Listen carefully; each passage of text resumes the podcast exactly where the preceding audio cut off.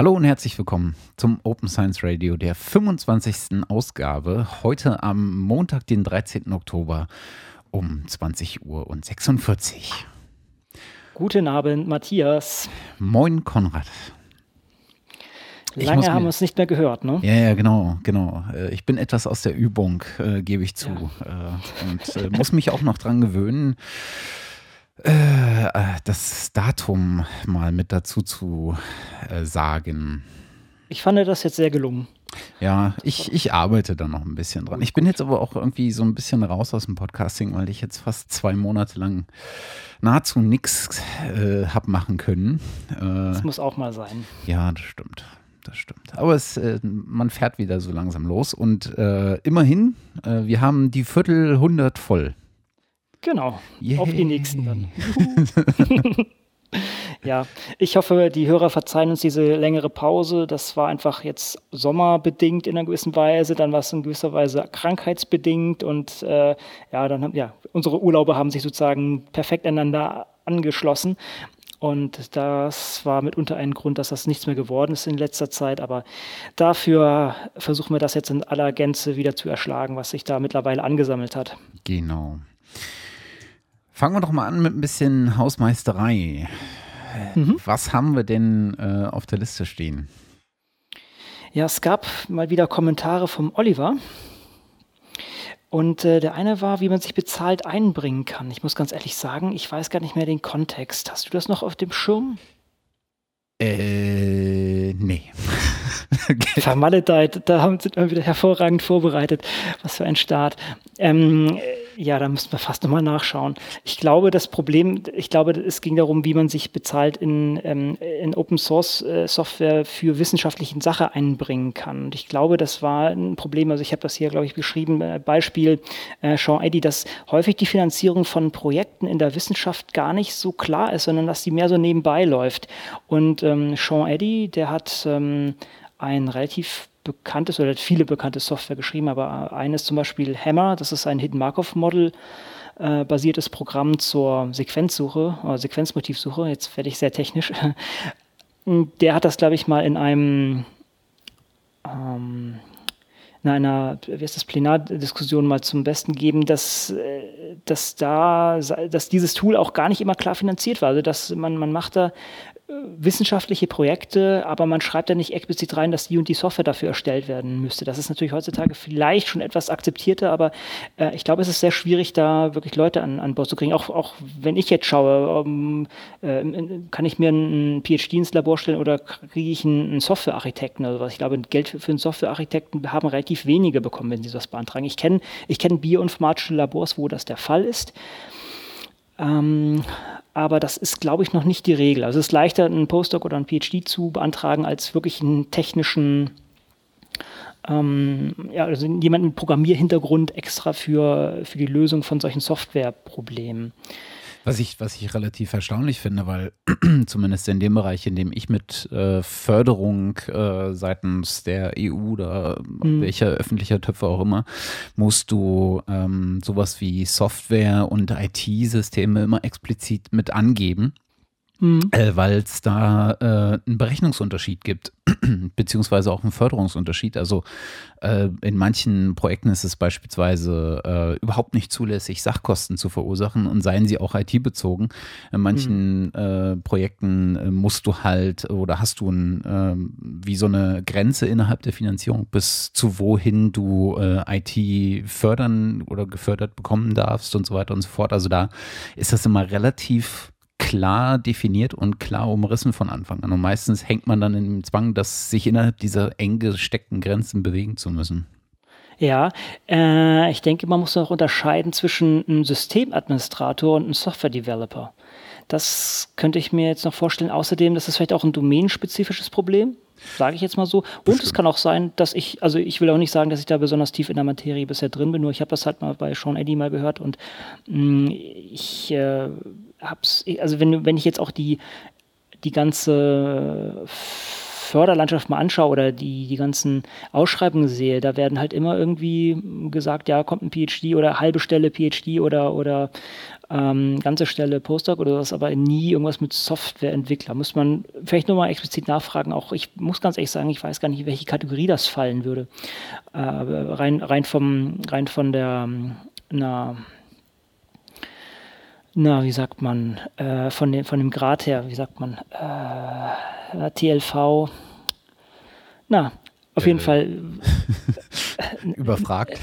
Äh, wie heißt es denn von der, von der Stelle, was, was das für eine Stelle ist, was die kostet sozusagen. Aber gut, kann sein, dass da, da lasse ich mich auch gerne korrigieren. Also so wie ich das sehe, ist das gar nicht ganz einfach. Und so, und ich glaube, die ursprüngliche Idee, äh, Frage von Oliver war, glaube ich, wie man oder was für Jobs es da sozusagen gibt, wie man, glaube ich, in der Wissenschaft solche Sachen äh, ja, ob es in der Wissenschaft solche Jobs in der Art gibt. Also ja, es gibt welche, aber ähm, ich glaube, es ist da schwieriger reinzukommen. Muss ich jetzt gestehen, sorry, Oliver, hätte ich nochmal nachschauen müssen, was du da genau wolltest. Ich kann nochmal später nachschauen und Sonst beantworten wir es beim nächsten Mal. Das ist jetzt leider die große Pause dazwischen gewesen und ich habe meine Hausaufgaben hier nicht gemacht. Hm. Also was man, was man ja grundsätzlich festhalten kann, ist, äh, dass äh, Oliver ja mittlerweile nicht nur in den Kommentaren äh, sich zu Wort meldet, sondern auch noch äh, nebenbei ähm, so ein paar Mails geschickt hat äh, mit ein paar Hinweisen, aber auch unter anderem mit Themenwünschen äh, denen wir natürlich sehr gerne nachkommen. Ähm, jetzt nicht immer sofort, aber das geht auf jeden Fall nicht verloren, sondern landet auf so einer Themenliste und äh, wird bei Zeiten auch mal herangezogen und bearbeitet.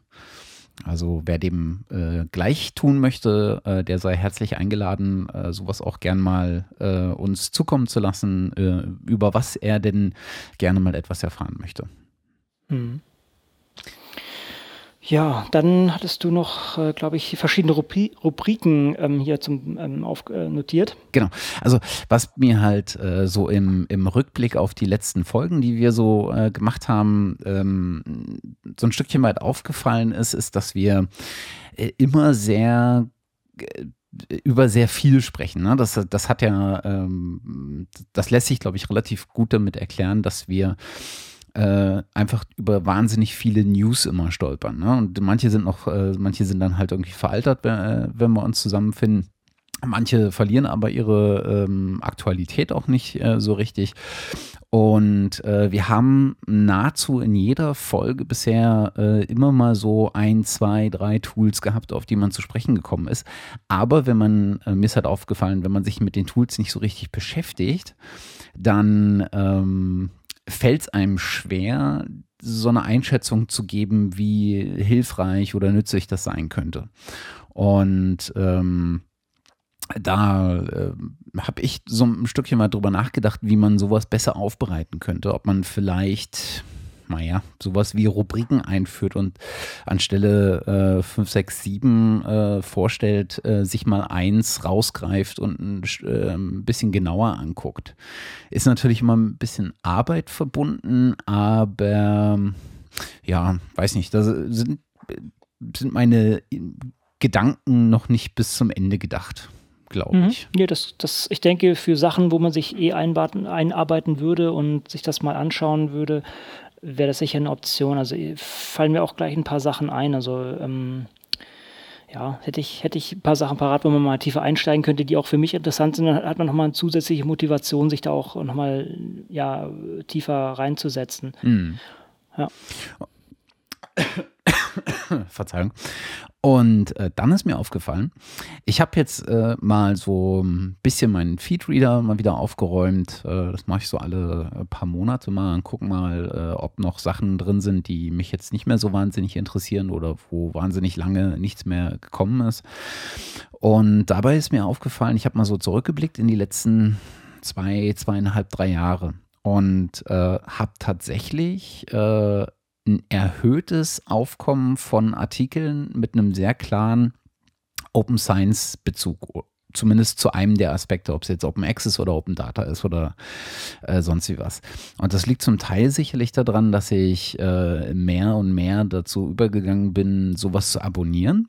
Aber die Zahl meiner Neuabonnements äh, ist, steht in einem kleineren Verhältnis als äh, die Zahl des Zuwachses der Artikel, die sich mit dem Thema beschäftigen. Hast du das statistisch getestet? Ich habe mal so ganz grob gezählt. Okay.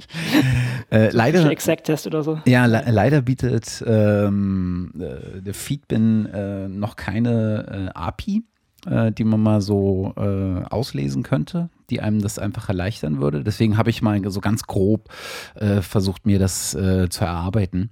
aber es ist signifikant mehr geworden. Ich habe jetzt mal so äh, drei Monatsrhythmen, ne? Anfang 2012, mhm. Anfang 2013, Anfang 2014 und dann einfach innerhalb dieser drei Monate gezählt. Und das ist schon äh, merklich nach oben gegangen. Also äh, in den, ich habe jetzt irgendwie 25 oder 30 Prozent mehr Abonnements auf diesem Thema. Äh, mhm. Äh, aber der Zuwachs an Artikelzahlen äh, liegt bei über 50 Prozent. Was ich ja. schon ganz immens finde. Ja, das ist richtig.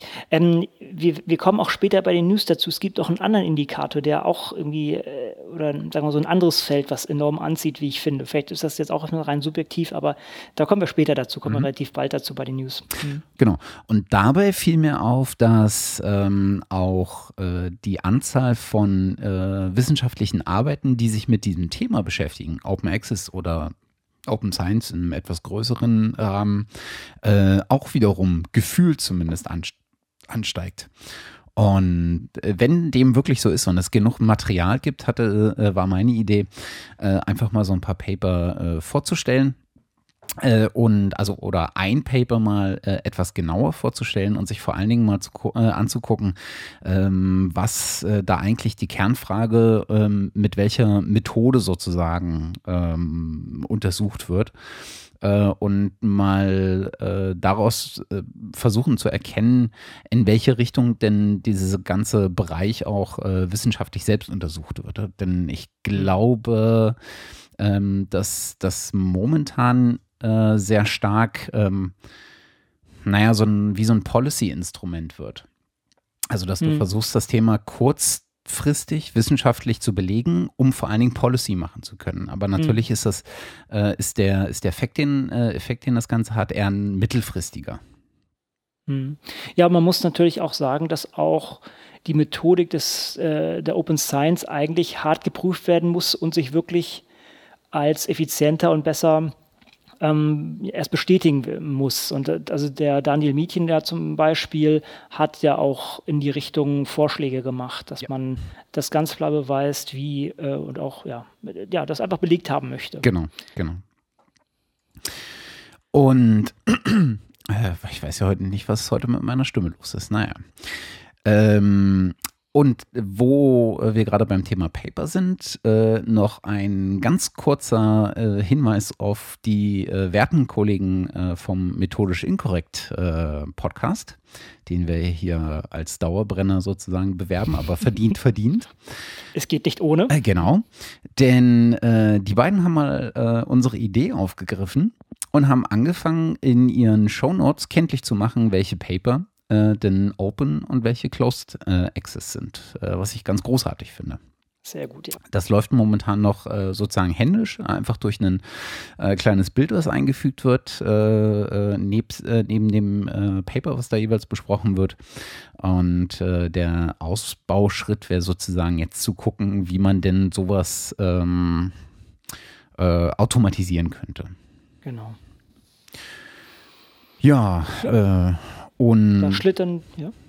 Mhm. Genau, wo, äh, wo wir jetzt schon bei den, äh, gleich ist mein Monolog beendet, äh, wo wir jetzt schon bei den äh, beiden äh, Kollegen vom Methodisch Inkorrekt Podcast waren. Äh, ich war bei der Veranstaltung, die der Martin Rützler organisiert hat mhm. die unter dem äh, Schlagwort Ganz Ohr 2014 äh, an der Universität Witten-Herdecke stattgefunden hat. Und zwar gab es da ein Wissenschaftspodcaster-Treffen. Äh, ich glaube, wir waren da am 3. Oktober. Mhm. Und äh, du warst leider verhindert. Äh, ja, ich war im Urlaub leider. Genau, das ist aber auch die allerbeste äh, Verhinderung, die man überhaupt haben kann, äh, finde ich. Äh, dennoch möchte ich, äh, möchte ich sagen, äh, dass es äh, absolut äh, wert war, nach äh, Wittenherdecke gefahren zu sein. denn es war unglaublich angenehm, mal so ein paar der Leute persönlich kennenzulernen. Mit einigen hatte man ja schon ähm, in diesem Internet zu tun, mal ähm, mehr, mal weniger direkt. Ich glaube, mit dem Markus äh, Völter vom Omega Tau Podcast beispielsweise habe ich ja auch schon mhm. äh, eine Episode gemacht zum Segelfliegen.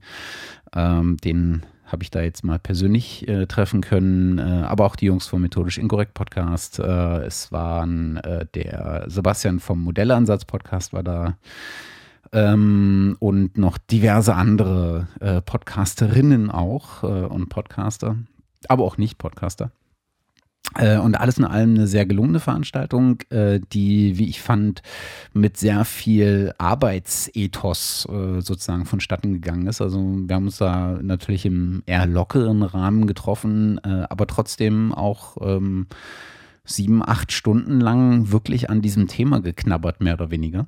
Was, war denn, was war denn, was war denn eure, euer Format dabei? Wie habt ihr das denn aufgezogen? Tja, also ist wechselseitig. Ich glaube, der, ähm, der Fokus lag in der Tat wirklich auf einer Diskussion. Äh, also es gab so ein paar kleinere Vorträge, ähm, hatte angefangen mit einer Vorstellungsrunde. Äh, das Ganze kann man sich übrigens auch äh, anhören. Das Ganze wurde nämlich live äh, gestreamt, größtenteils. Und äh, der Martin Rützler stellt davon auch Zusammenschnitte auf seine, einer seiner Plattformen radiomono.net ähm, zur Verfügung. Und es gab also eine ähm, sehr umfangreiche und ausschweifende, wie ich fast meine, äh, Vorstellungsrunde. Es gab einen Vortrag, ähm, der so ein bisschen als, äh, naja, Impuls äh, verstanden werden konnte vom, von der Nora Ludewig und Markus Völter, die den Omega Tau Podcast machen. Und es gab äh, noch eine, ähm, es gab noch einen Vortrag vom äh, Alexander Knickmeier, war glaube ich der Name, der Podcasting mal äh, mit Hilfe seiner Studenten untersucht hat. Äh, die haben nämlich eine Befragung gemacht mhm. und er hat erste äh, Ergebnisse davon präsentiert, wo es vor allen Dingen um so Themen wie äh, Finanzierung, ähm, äh, Anteile der äh, Formate äh, in diesem deutschen Podcast-Konsumentenmarkt und so weiter und so fort äh, betraf. Ähm, und äh, alles in allem eine sehr, sehr äh, interessante Veranstaltung, ähm, die, glaube ich, ähm, neben Spaß durchaus auch Früchte tragen kann. Mhm. Äh, denn ich denke, In, inwiefern? Ähm, es gab so ein paar Anregungen, was man in Zukunft ähm, noch machen könnte, um das Thema noch ein bisschen ähm, äh, breiter aufzustellen, ein bisschen in die, mehr in die Öffentlichkeit zu bringen, aber auch beispielsweise, ähm, was man machen könnte, um ähm, den Wissenschaftspodcastern so ein Stückchen mehr Support und Hilfestellung im Sinne von ähm, ja, Tools an die, an die Seite zu geben Mhm. Also man, wir sprachen äh, über eine Idee einer gemeinsamen, ähm, naja, ich nenne es jetzt mal Wissenschaftspodcast-Plattform, äh, wo du also einem Interessierten ähm, eine Auswahl von den existierenden deutschen Wissenschaftspodcasts gleich sozusagen in die App legst, äh, ohne dass er sich her, äh, das alles selber zusammensuchen muss. Ähm, es gab äh, Ideen, wie man, oder zumindest die Erkenntnis, äh, hatten wir, glaube ich, auch schon mal besprochen, ähm, dass man sehr viel mehr tun könnte ähm, zum Format Podcast selbst, äh, um das Ganze mhm. attraktiver zu machen für die Wissenschaftler, die also teilnehmen im Podcast, äh, das Ganze äh, bei sich auch, wenn dem, äh, dem so sein soll und das gewünscht ist, äh, als ähm, Outlet sozusagen mit, mit zu verzeichnen. Wir hatten auch mal drüber gesprochen. Mhm. Ähm, und ja, mal schauen. Ähm, abschließende Erkenntnis war sozusagen, dass man das Ganze gern nochmal wiederholen würde, äh, gern auch regelmäßig. Mhm. Äh, und ich denke, das wird nicht das letzte Mal sein, dass man sich in dem Kreis äh, hat treffen können. Nee, Finde ich gut. Also das, da wäre ich beim nächsten Mal auch sehr gerne dabei. Das war auf jeden Fall eine sehr schöne Initiative. Genau. Ja. Gut, wie viel, wie viel wart ihr insgesamt? Ich glaube, wir waren Irgendwas an die 20? Ah ja, das ist auch eine gute Masse. Ja, es war, es war eine sehr gute Größe, einfach um mhm. auch ähm, diskutieren zu können, ohne dass mhm. es ähm, zu viel an Masse da war, weil dann zergehst mhm. du dich oft in, äh, in, in, in so kleinen Lagern und äh, es driftet sehr weit auseinander. Und so war es durchaus ähm, sehr schön beieinander und äh, du mhm. konntest sehr angenehm äh, auch miteinander diskutieren. Nee, mhm. war eine sehr, äh, sehr schöne Runde. Auch sehr entspannt natürlich, weil es am äh, Tag, Tag, der Deutschen Einheit, also als, halt am, am, Feiertag mit sehr viel Ruhe verbunden war. Mhm. Gut, ja. Ja, da kann jeder mal einen Gang zurückschalten und sich dann auf sowas auch einlassen, ohne irgendwelche anderen Sachen noch irgendwie im Hinterkopf zu haben. Genau. Ja. Gut, sehr schön. Ja, dann sind wir schon fast am Ende der Hausmeisterei. Was, heißt fast, wir sind es und können eigentlich gleich in die News reinhüpfen, die mal wieder gar nicht mehr so News sind, wie wir hm, das uns manchmal wünschen. Ähm, ja, das eine ist, das fand ich super cool, das NIH, also National Health Institute in den USA, haben eine Plattform von, äh, zum Austausch von 3D-Printmodellen ähm, äh, gestartet. Das ist eine sehr coole Sache. Also wer sich mit sowas noch nicht auskennt oder sagen wir so, wer, wer sowas kennt, also Thingiverse, ist wahrscheinlich jedem ein Begriff, der so ein bisschen was mit dem mit 3D-Druckern macht oder sich da auskennt. Und das würde ich jetzt einfach mal das Thingiverse für die biologische Wissenschaften nennen. Und ähm, da ist ein kleines Erklärvideo auf der Seite, die wir jetzt verlinken werden die das ganz gut darstellt, was eigentlich Sinn der ganzen Sache ist. Ich sehe hier eigentlich zwei große ähm, Abnehmergruppen oder zwei große Zielgruppen. Also vielleicht nochmal so zur Vorstellung, man, es ist einfach eine Plattform, wo man relativ einfach seine 3D-Modelle hochladen kann, die dann entsprechend in einem 3D-Drucker in, in Hardware überführt werden können. Und die eine Zielgruppe ist, äh, sind Wissenschaftler, die einfach ihre sagen wir, Moleküle dargestellt haben möchten oder äh, Mediziner, die ähm, ähm ja, teilweise sogar Patienten dargestellt haben möchten, also irgendwelche, was hatten Sie als Beispiel, äh, ein, das war ein Schnitt durch einen Kopf, wo man dann die, die Blutgefäße gesehen hat. Das andere ist fast der wirkliche Wissen, äh, Wissenschaft betreiben Teil und zwar sind hier auch teilweise Teile für Geräte dabei, die wahrscheinlich sonst sehr teuer wären, wenn man sie nachkaufen müsste. Und die haben auch ein entsprechendes Beispiel in diesem Video äh, gezeigt. Also das ist, finde ich, eine sehr coole Sache und das das äh, unterstützt mal wieder diese Vision, dass wir vielleicht doch in ein paar Jahren nicht mehr diese großen Supermärkte, ja, Supermärkte vielleicht noch, aber nicht mehr diese großen Handelshäuser haben oder unsere Kleider von, von aus riesigen Klamottengeschäften kaufen, sondern dass wir im Netz nach irgendwelchen Sachen suchen, dann zum Fab Lab um die Ecke gehen und das äh, ausgedruckt oder fix gestrickt bekommen. Und äh, das hat natürlich viele Implikationen in Bezug auf, ach, sei es wie man arbeiten wird, wie Ressourcen verteilt werden oder wie, wie, ja, wie auch ganze Warenströme ja, gar nicht mehr nötig sind. Also es müssen ja noch die rohen Materialien geschippert werden. Mhm. Also das, das kann, kann einen riesen Impact haben. Und man sieht auch hier, äh, hier hat eine sehr große, sehr etablierte Organisation hat sich dahinter gestellt und hat das für sich als sehr sinnvolles Tool entdeckt.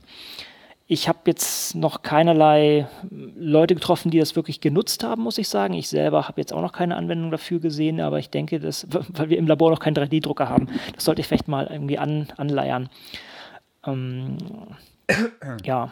Da geht es aber, aber da geht es aber in der Tat um Modelle. Das heißt also, du, ja, äh, genau. du druckst etwas und benutzt mhm. das dann, um es auszustellen äh, oder anhand dessen irgendwas zu erklären oder wie muss ich mir Modell in dem genau. Fall vorstellen? Mhm. Genau. Also das ist auch in diesem äh, äh, Film ganz gut erklärt. Der, erklär, der sagt zum Beispiel, ja, er, er, druckt hier ein Molekül, also ein Modell eines Moleküls aus und gibt es einem Wissenschaftler in die Hand. Und obwohl dieser Mensch irgendwie schon 15 Jahre an diesem Molekül arbeitet oder sich oder 15 Jahre mit solchen Sachen auseinandersetzt, hilft ihm dieses Modell trotzdem, äh, das Molekül besser zu verstehen oder solche Sachen besser zu, zu begreifen. Und für jemanden, okay. der sowas noch nicht gemacht hat, also für Studenten oder so, ist das natürlich auch ein hervorragendes Objekt, äh, sich solchen Sachen zu nähern. Woher kommen die Daten für diese Modelle? Na, das, also diese 3D-Modelle, da gibt es zum Beispiel PDB, äh, kann ich jetzt mal sagen, Protein Database. Also da gibt es letztendlich äh, große Datenbanken, die solche 3D-Modelle erzeugen sei es für Proteine, sei es für RNA, also das, das gibt es. Man muss das dann natürlich dann entsprechend noch in sowas 3D gerendertes überführen. Bin ich mir jetzt gar nicht ganz sicher, wie die gemacht sind. Das andere ist dieser ist sozusagen ein Teil hier, Print Optimized Small Fluid Test Flask. Das, das ist, haben die wahrscheinlich mit dem CAD-Programm ganz einfach erstellt. Ah ja. Also was, was ich mich gerade gefragt habe, ist, ähm, das könnte man ja jetzt durchaus nehmen, um beispielsweise äh, ganz neue Dinge, die man herausfindet, ganz neue Modelle ähm, auch mal äh, zu äh, materialisieren. ja. Äh, jetzt reden wir schon über Enterprise-Begrifflichkeiten. Fast, genau. Der ähm, Replikator muss her. Genau. Äh, und an dem Fall, äh, also wenn das jetzt so gut abgehangene Modelle so, äh, sozusagen sind, dann mhm. ist das ja durchaus ähm, Common Sense, wie das gebaut ist. Aber gibt es ich weiß halt nicht, wann man ein Modell entwickelt, also äh, oder wie äh, streitwürdig äh, diese äh, so, so Modellaufbauten sind. Also gibt es, gibt es Fälle, die, wo sozusagen zwei Wissenschaftlergruppen sagen, nein, das ist so gebaut, äh, das ist so gebaut und die nächste Gruppe, die da ebenfalls ähm, Forschung zu durchgeführt hat, sagt, nein, das muss aber anders gebaut sein, weil wir haben herausgefunden, dass X. Ne? Und wie ist sozusagen da der, der, der, der wissenschaftliche Weg, dann sich auf das Modell zu einigen. Also um ganz ehrlich zu sein, ich glaube, auf, also mir fällt da nichts ein, wo das entsprechend helfen, helfen könnte. Angenommen, du willst jetzt hier irgendeine Molekülinteraktion modellieren mit solchen Sachen. Du druckst dir beide Teile aus und versuchst zu gucken, wie die zusammen matchen. Glaube ich nicht. Ganz einfach aus dem Grund, weil äh, diese Moleküle auch eine gewisse Flexibilität mit sich bringen. Ja. Und äh, die müsste entsprechend dann in diesem System als, als Härte dieses Modells auch dargestellt werden. Und gleichzeitig müsstest du auch die Kraft, die du nutzt, um jetzt zum Beispiel diese zwei Teile ineinander zu verschachteln, müsste auch äquivalent einer sozusagen der tatsächlich Molekülbewegung sein, wie es im Medium stattfindet. Von daher, also vielleicht bin ich da jetzt etwas eingeengt, ja. sehe ich da in der Richtung jetzt keine, okay. keine Hoffnung. Also. Was, also die Fragestellung, ähm, die mir da ursprünglich bei kam, äh, bis ich äh, begriffen habe äh, oder gelesen habe vielmehr, dass es wirklich um Modelle geht. wir hatten uns schon mal darüber unterhalten, dass für viele Labore in der Zukunft ein sehr wichtiger Trend sein könnte, dass man Gerätschaften selber baut. Ne? Dieses mhm. ganze Thema Do-it-yourself, ähm, weil es einfach ein unglaublich hoher Kostenfaktor äh, ist, sich äh, wissenschaftliche Untersuchungsgeräte ähm, von den großen Firmen ins Haus zu stellen. Ne? Und äh, wenn man, wenn man dann irgendwann dahin äh, geht, dass man ähm, sich solche Dinge über Bausätze ins Haus holt oder ähnliches oder im Kleinteiligen äh, dann halt davon redet, dass man sich bestimmte Komponenten selber druckt und so weiter und so fort. Ähm, was mich dabei, äh, was ich mich dabei gefragt habe, ist, so wissenschaftliche äh, Forschungsgerätschaften sind ja normiert und geeicht hm. und was nicht noch alles. Meinst du, da könnte irgendwann äh, oder da gibt es dann spätestens äh, ein Anführungsstriche Problem mit diesen äh, Do-it-yourself und, und, und Print-Sachen, äh, weil die vielleicht im in der, in der Wahrnehmung dieser Menschen, die für das, das Normen und Eichen ähm, zuständig sind, äh, dem qualitativen Ansatz nicht Genüge leisten? Also ich sehe da fast das als Gegenargument. Okay. Denn ähm, ich, ich, sage auch immer in meinen Talks, dass man eigentlich gerade diese Open-Sachen nutzen, also open, offene Hardware nutzen sollte. Mhm ähm, und damit auch vielen Sachen zugänglicher machen könnte und das äh, auch weiter raustragen könnte. Und der Vorteil ist, wenn man das auf offenen Standards fährt, hat man so einen Vendor-Log. Also sozusagen, ich bin nicht, ich, ich, so, ich fange an, ein, eine Studie mit dem Produkt eines Anbieters äh, zu machen hm. will dann zu einem anderen wechseln, weil er billiger ist, aber kann es nicht, weil meine ganzen Experimente jetzt auf das und das eingeschossen sind. Ja, also klar, es gibt gewisse Standards, so wie sieht so ein Well-Plate aus und solche Sachen, aber es gibt auch viele Geräte, die einfach nicht äh, standardisiert sind oder viele Teile, nicht standardisiert sind. Und da wäre eigentlich sozusagen der Bottom-up-Approach, ne, es ist ja, ja, das ist eigentlich Bottom-up, dass man sagt, man, man macht das so DIY und hat offene Standards und da kann sich jeder reinklingen. Das kann auch eine kommerzielle Entität sein, die sagt, okay, ich stelle euch das jetzt in der Art her, aber ihr könnt dann auch, wenn ihr merkt, dass ich irgendwie Mist gebaut habe oder dass, dass jemand das billiger anbietet, könnt zu jemand anderes gehen und könnt sozusagen meinen Teil durch das von ihm ersetzen. Mhm. Und ich denke, das ist die Chance äh, von, von dieser Sache. Natürlich ist das qualitativ schwierig und gerade wenn du mit großen Firmen, die doch schon jahrelang drin ähm, sich spezialisiert haben, konkurrieren möchtest, wird das relativ schwer sein, das auf dem qualitativen Level erstmal so zu fahren und da das Wasser zu reichen. Aber ich denke, langfristig wäre so ein, so ein offener Ansatz auch bei diesen Gerätschaften einfach sehr sinnvoll. So, so wie ich jetzt irgendwie ein USB-Kabel in jeden Rechner äh, reinpacken kann oder mein, mein, mein ursprüngliches Beispiel ist immer der, der der Container, ne, der Schiffscontainer oder der, der, ist eben nicht nur Schiffscontainer. Ich kann ihn auf ein Schiff packen, ich kann ihn auf den Lastwagen packen, ich kann ihn auf den Zug packen. Das ist, das hat einfach die ganze, das ganze Transportwesen revolutioniert und das bräuchte man bei solchen Gerätschaften auch. Es ist natürlich immer schwierig, wenn du der Erste in so einem Feld bist und äh, so eine Nische belegt hast und hier ein neues Pro Produkt hast, hast du nicht unbedingt die Motivation, das damit äh, allen so zu teilen, dass sie dich da zu öffnen. Aber bei gewissen etablierten Sachen wäre das, äh, ist das vielleicht eher möglich. Mhm. Und könnte ich jetzt mir vorstellen, wenn jetzt mehr Leute sagen, okay, sie drucken solche Sachen aus, dass sie das dann offen machen oder ja, dass, dass man das leichter nachbauen kann, dass dann auch verschiedene, sei es nicht kommerzielle Entitäten, sei es kommerzielle Entitäten, da dann draufspringen und äh, das aus, ausleben und entsprechend produzieren. Mhm. Okay. Na, wir, hatten, wir hatten ja auch das Beispiel OpenSPIM, ne, das vom, vom Pavel, ne, das ist ja auch dieses ähm, äh, Mikroskop sozusagen, wo er auch gesagt hat, okay, äh, wir, wir machen hier mal was, ähm, was es eigentlich gibt, was relativ teuer ist. Und da musst du auch ein paar Teile ausdrucken. Wir machen hier alles offen und äh, letztendlich kann er damit konkurrieren. Hat natürlich, kann natürlich nicht alle Teile selber machen. Also da kommt noch sehr viel Zeug von Zeiss, glaube ich, mit rein, aber ein Großteil kann man selber machen. Mhm. Ja, das äh, finde find ich eine spannende, äh, spannende Frage. ist ja, äh, ich meine, lange ähm, ist die Diskussion ja auch äh, gewesen, ist Open Source Software hm. äh, ein, Sicherheitsrisiko, weil halt der Quellcode offen ist. Und äh, das hm. Argument ist ja äh, in der Breite eigentlich, äh, dass es genau nicht das Sicherheitsrisiko ist, sondern eigentlich ein, sich, nahezu ein Sicherheitsgarant, weil halt im Zweifel Leute drauf gucken, die davon Ahnung haben und nicht nur Leute, die äh, das äh, als ähm, zu ihren Gunsten ausnutzen wollen. Mhm ja, auch wenn jetzt äh, gerade in jüngster Vergangenheit viele Fälle auftraten, wo das gerade nicht der Fall ist, aber yeah. man weiß halt, man weiß halt, was, ähm, was da entsprechend falsch läuft und kann sich das anschauen. Bei geschlossener Software kann man das halt eben nicht. Ja. Also das ist jetzt auch, wenn jetzt halt in jüngster Vergangenheit da viel passiert ist und das vielleicht äh, nicht so wirkt, man, man kann sagen, bei anderen Sachen wird es wahrscheinlich sogar noch schlimmer aussehen. Ja, ja genau. Gut, dann noch was äh, aus, aus äh, deiner Stadt. Berliner Abgeordnetenhaus beschließt Anschub einer Open-Access-Strategie. Ich weiß nicht, hat sich da noch weiter irgendwas aufgetan? Ich hab, das war schon im August, das ist jetzt wirklich schon, ja, ist schon zwei Monate her, dass der, äh, das Abgeordnetenhaus gesagt hat, sie wollen entsprechend Open Access in Berlin fördern. Ich bin mir nicht ganz sicher, ich glaube, das war mehr so eine äh, Interessenbekundung als jetzt irgendwas Konkretes, oder? Ich äh, habe ehrlich gesagt äh, nicht äh, reingeguckt.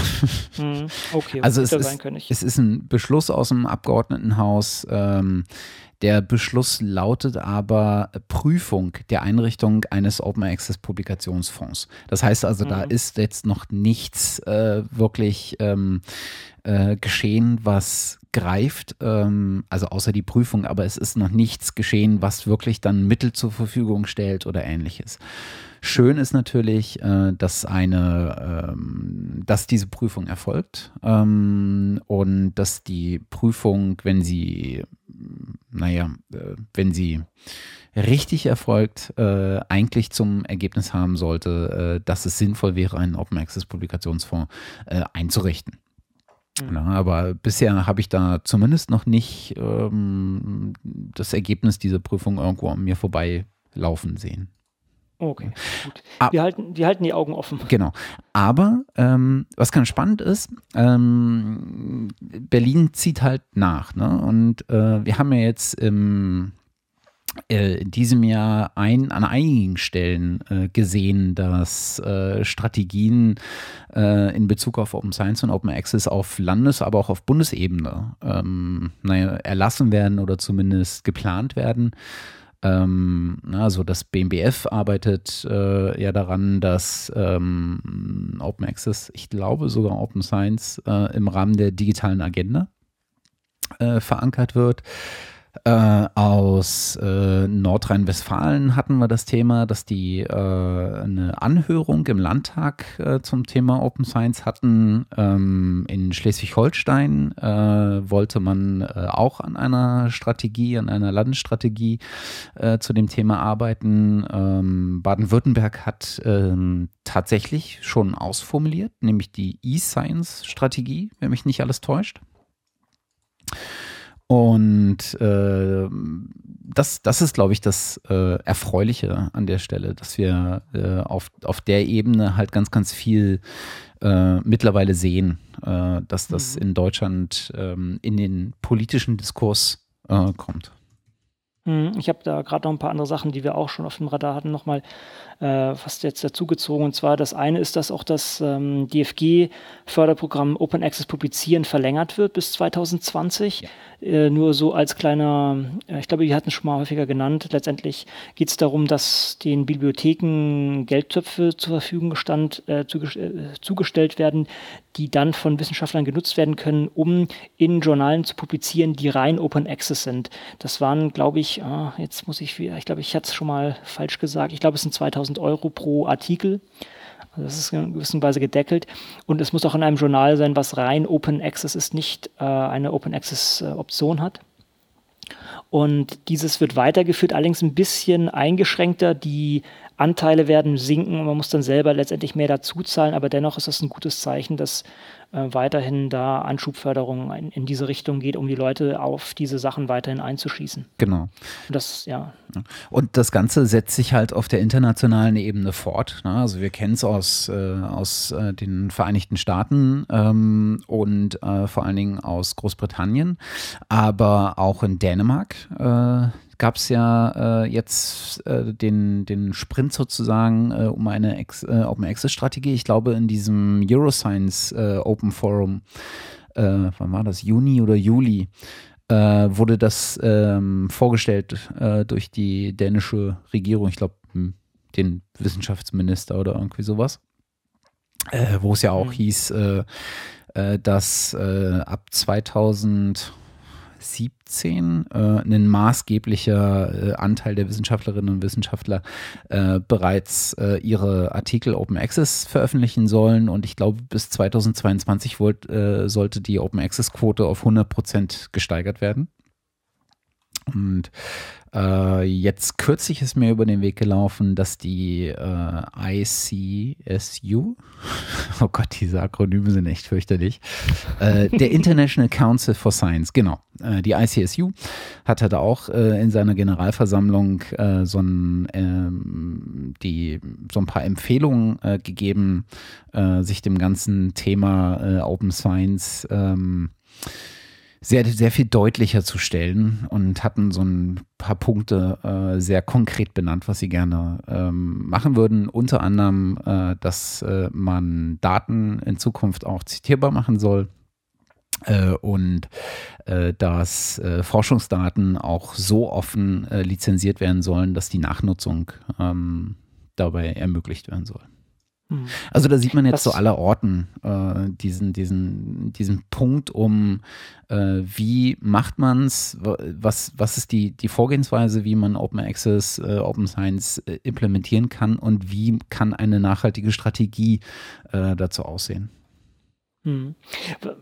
Ich, ich, sehe halt noch nicht wirklich die Quantensprünge dabei. Das ist alles relativ gemacht. Vielleicht muss es auch so sein, einfach um um sich jetzt nicht mit, gleich mit jedem zu verderben, aber letztendlich äh, nur dieses, auch dieses Förderprogramm Open Access publizieren, letztendlich behält man das alte Modell dabei, also sprich man, man switcht jetzt von klassischen ähm, ja, Journal ähm, oder, oder ähm, Publication Providern, wie sagt man nach äh, Publishern, danke, ähm, zu, ähm, zu solchen, die das entsprechend Open Access finanzieren, also ein anderes Business Model haben. Aber dieser radikale Sprung, wie das äh, zum Beispiel diskutiert wird, dass man sagt, man hat äh, ja, staatlich finanzierte Instanzen, bei denen man sozusagen die Publikation eigentlich ablegt und äh, sozusagen dieser klassischen ja, Journale eigentlich wegfallen, das habe ich noch nirgendwo gesehen. Mhm. Also habe ich nirgendwo angeregt gesehen. Ja. Da gab es jetzt ähm, das äh, Hybrid Publishing Lab. ähm, wo unter ja, ja. anderem der, der mhm. Christian Heise auch äh, mit forscht und publiziert. Mhm. Äh, die sind ja gerade in der Vorbereitungsphase dieser Conference on Publishing between Open Access Piracy und Public mhm. Spheres und hatten jetzt auf ihrem Blog so eine Reihe von Interviews, Kurzinterviews mit äh, den, ich glaube, das sind Speaker, die auf der Konferenz auch sprechen werden und da ging es um mhm. äh, Verhältnis, Piraterie, ähm, Open Access haben wir heute auch nochmal äh, zwei Sachen dabei. Und ich glaube, die hatten den Martin Haspel mal, äh, mal dabei, der ja als äh, Sprachwissenschaftler oder Linguist ist er, glaube ich, Computerlinguist oder sowas in dem Dreh, ähm, sich schon sehr lange mit dem Thema Open Access be befasst und äh, mit diesem Projekt äh, Language Science Press äh, jetzt daran arbeitet, ähm, Monographien auch als Open Access zu publizieren. Und der hatte auf die ähm, Frage, wie er denn glaubt, äh, wie sich Open Access ähm, darstellen wird für, ähm, für Verlage, äh, ob das eine Chance ist, äh, was Neues zu machen, ob neue Verlage sich durchsetzen werden oder ob die alten Verlage sich äh, anpassen werden, meinte er halt, äh, naja, also vor dem gängigen Modell, dass es halt irgendwie Zuschüsse gibt und Subventionen für Open Access, werden sich sicherlich die äh, bekannten Verlage vornehmlich äh, anpassen und in dieses System hineinwachsen. Und äh, ihm fehlt halt ähm, so ein, so ein, so ein äh, dieses Preiswettbewerbsargument. Ähm, und er meint so, es wäre ja eigentlich, was eigentlich wünschenswert wäre und was der eigentliche Durchbruch wäre, wäre, wenn es sozusagen so ein, so ein ich glaube, er nennt es Platinum Open Access Publisher, ähm, der halt einfach äh, Open Access publiziert und genau weg von diesem Preismodell ähm, geht, äh, das wieder auf die äh, Wissenschaftsautoren äh, und deren Organisationen umzulegen, sondern einfach sagt, ich mache das halt, weil ich, ähm, ähm, weil ich an diese Open Access Idee äh, einfach mich dran hefte und betreibe das jetzt nicht als einen weiteren äh, Einnahmekanal. Und das würde er sozusagen gerne sehen, weil das ist der eigentliche Anspruch, den, mit dem ja auch Wissenschaft einhergeht. Da haben wir natürlich einfach wieder zwei Sphären, die da kollidieren, nämlich die, äh, die, Verlag, äh, Verlagssphäre als ähm, auch als Wirtschaftssystem und das Wissenschaftssystem, was natürlich irgendwie diesen, diese, vor allen Dingen diesen Human Benefit äh, äh im, im Kopf hat. Hm. Also, ja, ja. Ist echt schwierig. Äh, aber da gab es äh, in diesen Interviews, die dir jetzt gelaufen sind, so die mhm. eine oder andere ganz, äh, ganz, ganz spannende Bemerkung, fand ich. Und ich denke, das ist auch, wird auch eine ganz ähm, spannende Konferenz, die da stattfindet. Hm. Ja, ja, gut, mal, mal, gucken. Also ich denke, also wer, wer da hingehen kann, auf jeden Fall.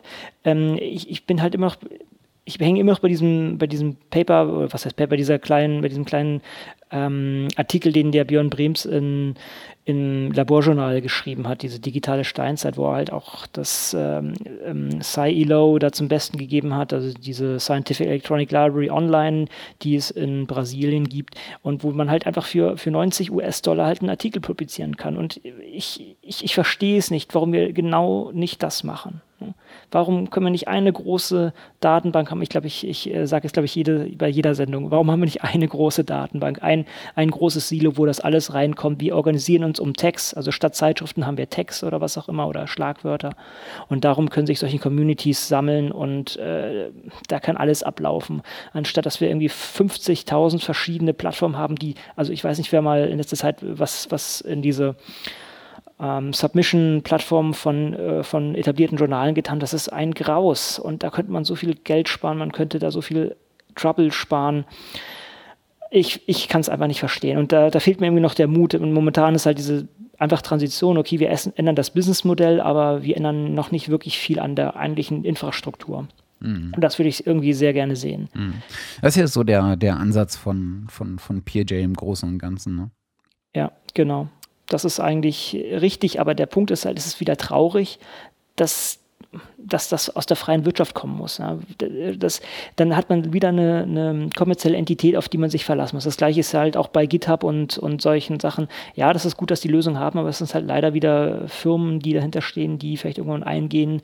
Wenn man sowas staatlich irgendwie absichern könnte, wäre da sehr viel mehr gewonnen, meines Erachtens. Aber gut, äh, da sind die, sind die Staaten einfach zu äh, behäbig und dann sollen das halt Firmen erstmal lösen und da den Weg bereiten. Dann wird das hoffentlich irgendwann mal anders äh, vonstatten gehen. Aber gut. Ich glaube, das, das Argument hast du schon gerade selber äh, erwähnt. Äh, Staaten werden es nicht machen können, weil du will, hast ja gerade gesagt, äh, wo wir einfach alle alles reinschmeißen. Ne?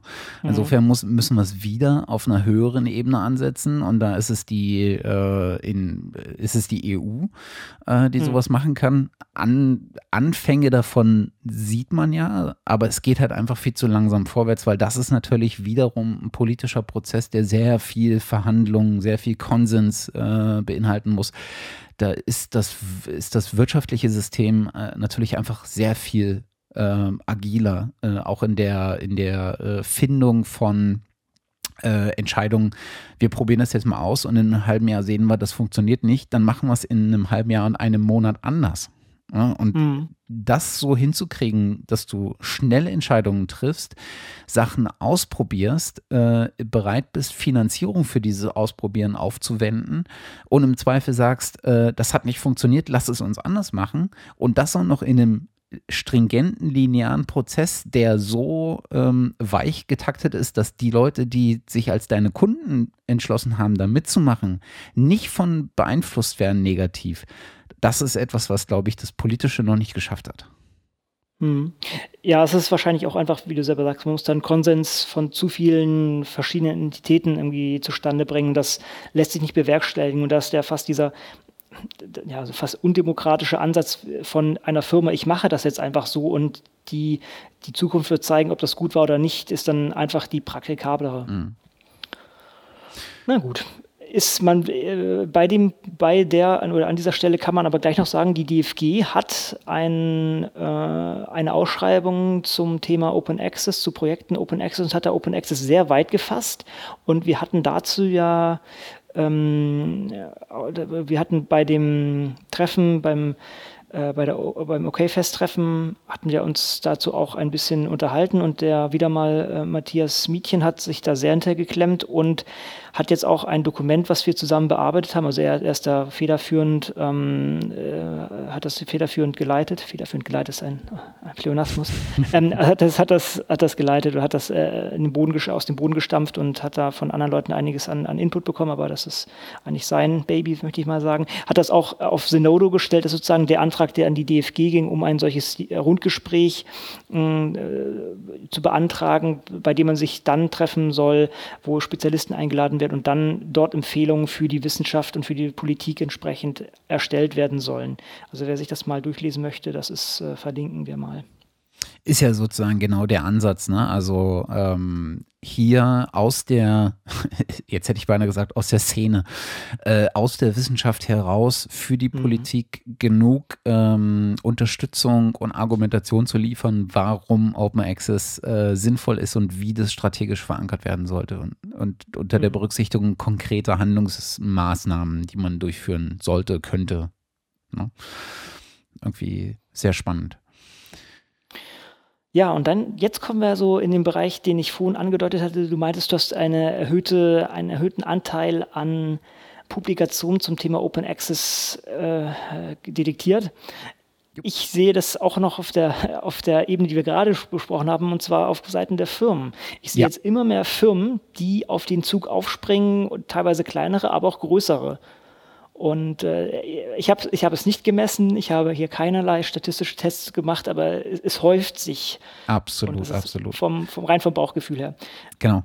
Also es gibt, äh, wir haben, äh, ich habe gerade mal drüber geguckt über unsere kleine Linkliste heute. Äh, ich glaube, wir haben sieben oder acht äh, äh, Themen dabei, die sozusagen so eine kooperative äh, äh, Neigung haben. Also äh, wo es darum geht, dass äh, Unternehmen miteinander kooperieren, äh, wo es darum geht, dass äh, Unternehmen ähm, zusätzliche Finanzen einwerben, um den nächsten Schritt zu gehen und alles mit Blick auf ähm, das ganze äh, Konstrukt Open Science. Äh, viel geht es da um Forschungsdaten, äh, viel geht es da um, ähm, um Kollaboration, um das konkrete Zusammenarbeiten von Wissenschaftlern äh, untereinander.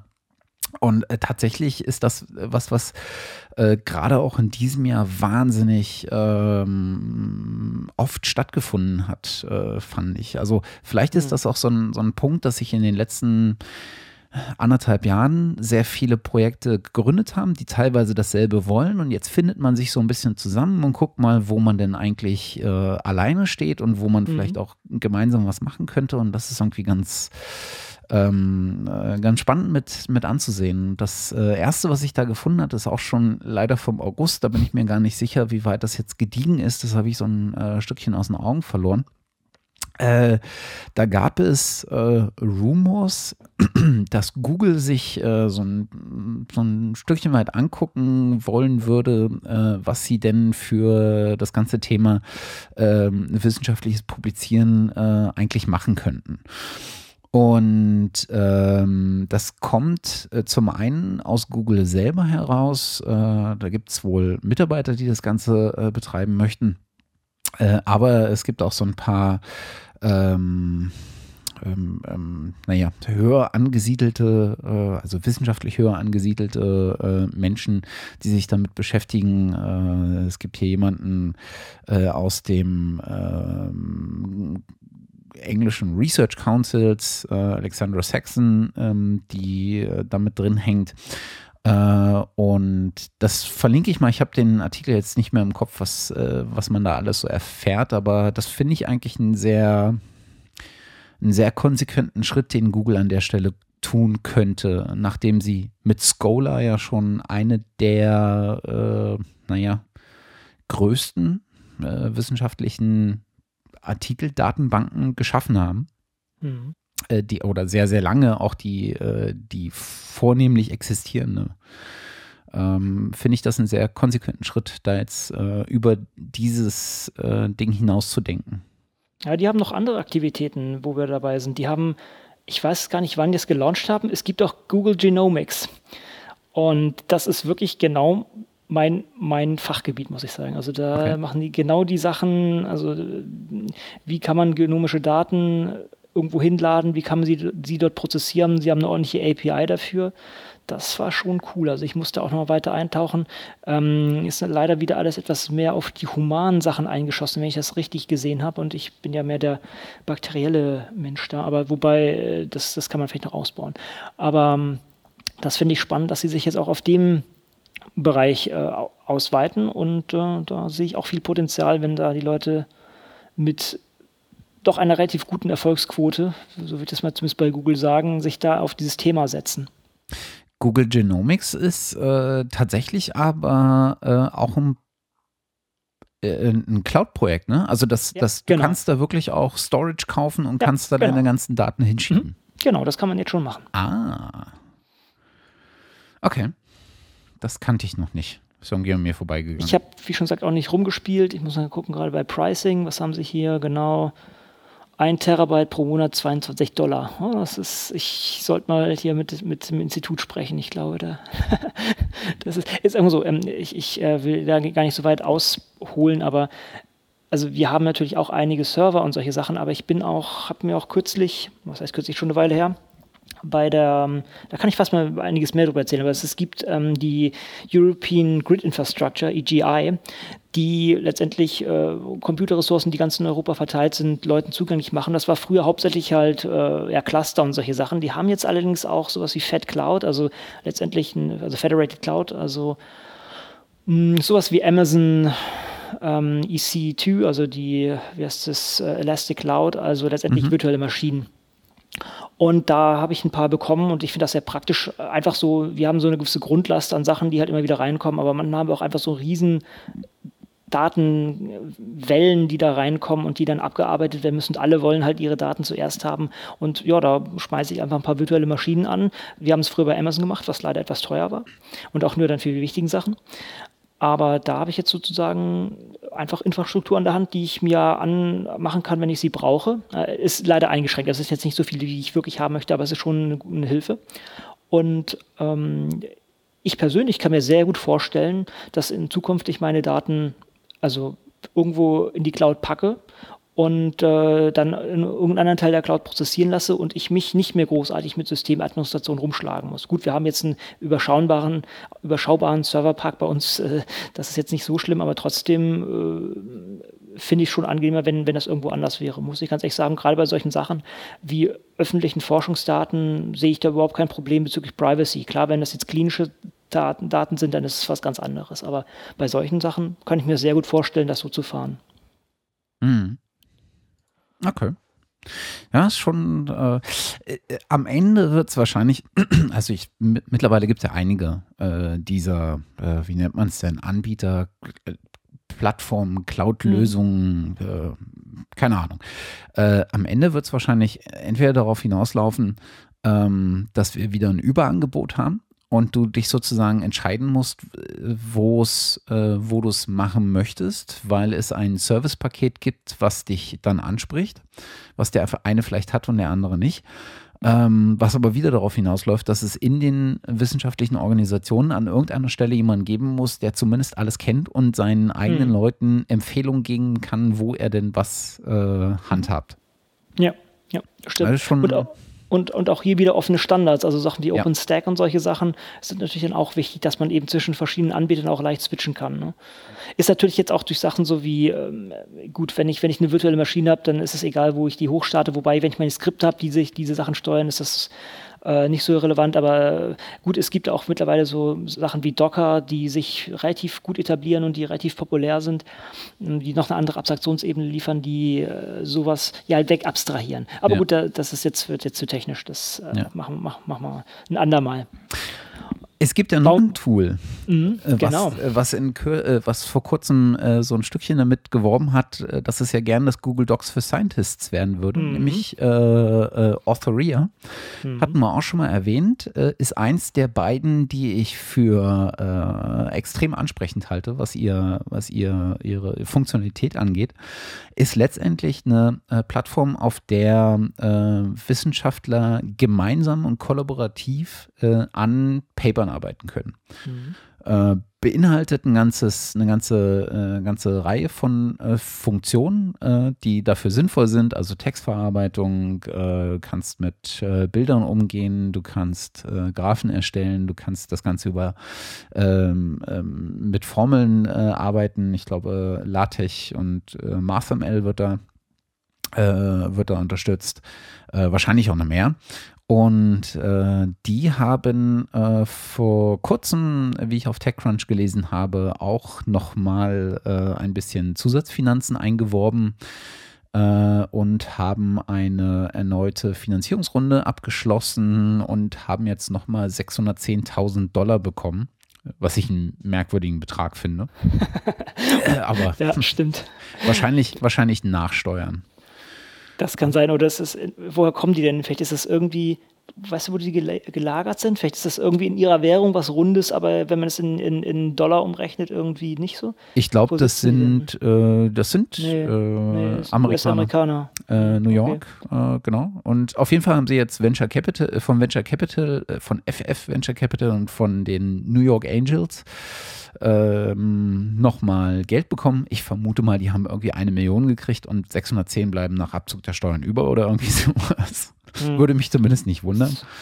Ja. Ähm, und wollen jetzt äh, das Ganze nochmal äh, auf, äh, ausbauen, äh, wollen ein bisschen an der äh, Usability arbeiten, äh, wollen vor allen Dingen an der Versionierung, an dem Versionierungsmechanismus arbeiten. ich glaube, sie haben Git implementiert. Mhm und äh, haben eine Reihe von, von soften Punkten sozusagen aufgeschrieben, äh, an denen sie jetzt äh, weiter arbeiten wollen. Ich meine, 610.000 Dollar äh, halten auch nicht für ewig. Äh, nee, aber, das ist nicht viel. Aber wenn man sich so die Finanzierungsrunden von Authoria anguckt, ähm, da kommt halt permanent immer mal wieder ein bisschen was nach. Und ich halte das für sehr, sehr vielversprechend. Äh, die scheinen mittlerweile auch ähm, ganz gut dabei zu sein. Ähm, wenn ich das richtig lese, sind so etwa 6000 Artikel da momentan in der Mache. Äh, und was ich ganz erstaunlich finde, äh, ähm, sagt hier einer der äh, Wissenschaftler in dem Artikel, the largest collaborations on Authoria count over 300 co-authors. WTF. Was ich, äh, also jeder, der mit verteilten Dokumenten arbeitet, kann sich jetzt vorstellen, 300 Leute, die auf ein Dokument gucken, das ist der Horror. Man möchte sich das mal in, den, in dem jetzigen Modus vorstellen. Genau. Man schickt an 300 Co-Autoren ein Word-Dokument mit einer Version und jeder darf mal drin rumwerkeln, beziehungsweise einer darf sagen, jetzt möchte ich dran rumwerkeln und ihr haltet mal die Finger still. Ja, oder, oder 290 schicken dann ihre Kommentare und der eine muss es dann reinmergen. Ja, das ist unfassbar. Also. Sehr geil. Ja, ja. Also da bin ich sehr gespannt, was dabei äh, rauskommt. Ich kann es jedem nur ans, äh, ans Herz legen, ähm, das einfach mal auszuprobieren. Äh, ich habe es kürzlich mal gemacht, indem ich mit einer Kollegin zusammen äh, auf Authoria einen völlig unwissenschaftlichen äh, Report gemeinsam geschrieben habe. Äh, einfach, um es mal ausprobiert zu haben. Und du kannst es dann sehr leicht einfach in Markdown ausgeben und in jegliches anderes Format bringen. Also es, es hat halt diesen typischen, ähm, diese typische Artikel. Ähm, ähm, Formatierung. Die ist natürlich für einen Report jetzt un ungebräuchlich, aber das lässt sich sehr leicht eigentlich wieder, ähm, wieder in andere Formate übertragen. Und es ist einfach wirklich easy arbeiten. Das ist total, total angenehm. Mhm. Klingt gut. Wo, wo wir schon bei diesen Sachen sind, ich möchte auch nochmal äh, auf Scholarly Markdown verweisen. Ich glaube, wir hatten es schon mehrfach angesprochen. Da versuche ich mich gerade bei verschiedensten Sachen dran und auch Leute in die Sache reinzuziehen ähm, und das Ganze dann auf ähm, Bitbucket bzw. GitHub entsprechend zu fahren. Wir machen gerade auch ein ähm, ein Handout für einen Workshop, den wir leider betreuen müssen. Was heißt leider? Also die wir, die wir betreuen müssen. Und ähm, ich habe auch ein Paper. Sagen wir so, der Vorteil ist halt, wenn man es in so, so einem Markdown schreibt, man kann es dann relativ einfach in PDF überführen oder zur Not auch in Word. Und dann können die Leute ihre Kommentare reinpacken und muss das halt wieder entsprechend reinbauen. Aber ich finde das einen guten Ansatz und ich denke, wenn da noch mehr Tools da sind, dann äh, wird das richtig nett werden. Ja, ja das ist ja, äh, wenn ich äh, recht äh, gerade richtig denke, äh, ist doch Scholarly Markdown äh, jetzt vor allen Dingen vom Kathigramm und von Martin Fenner vorangetrieben. Genau, mhm, ganz genau. Das ist, äh, ich glaube, der, der Gramm, der hat angefangen und der äh, Martin Fenner hat das dann weiter vorangetrieben. Ja. Ah ja, okay. Packen wir das doch mal dazu hier.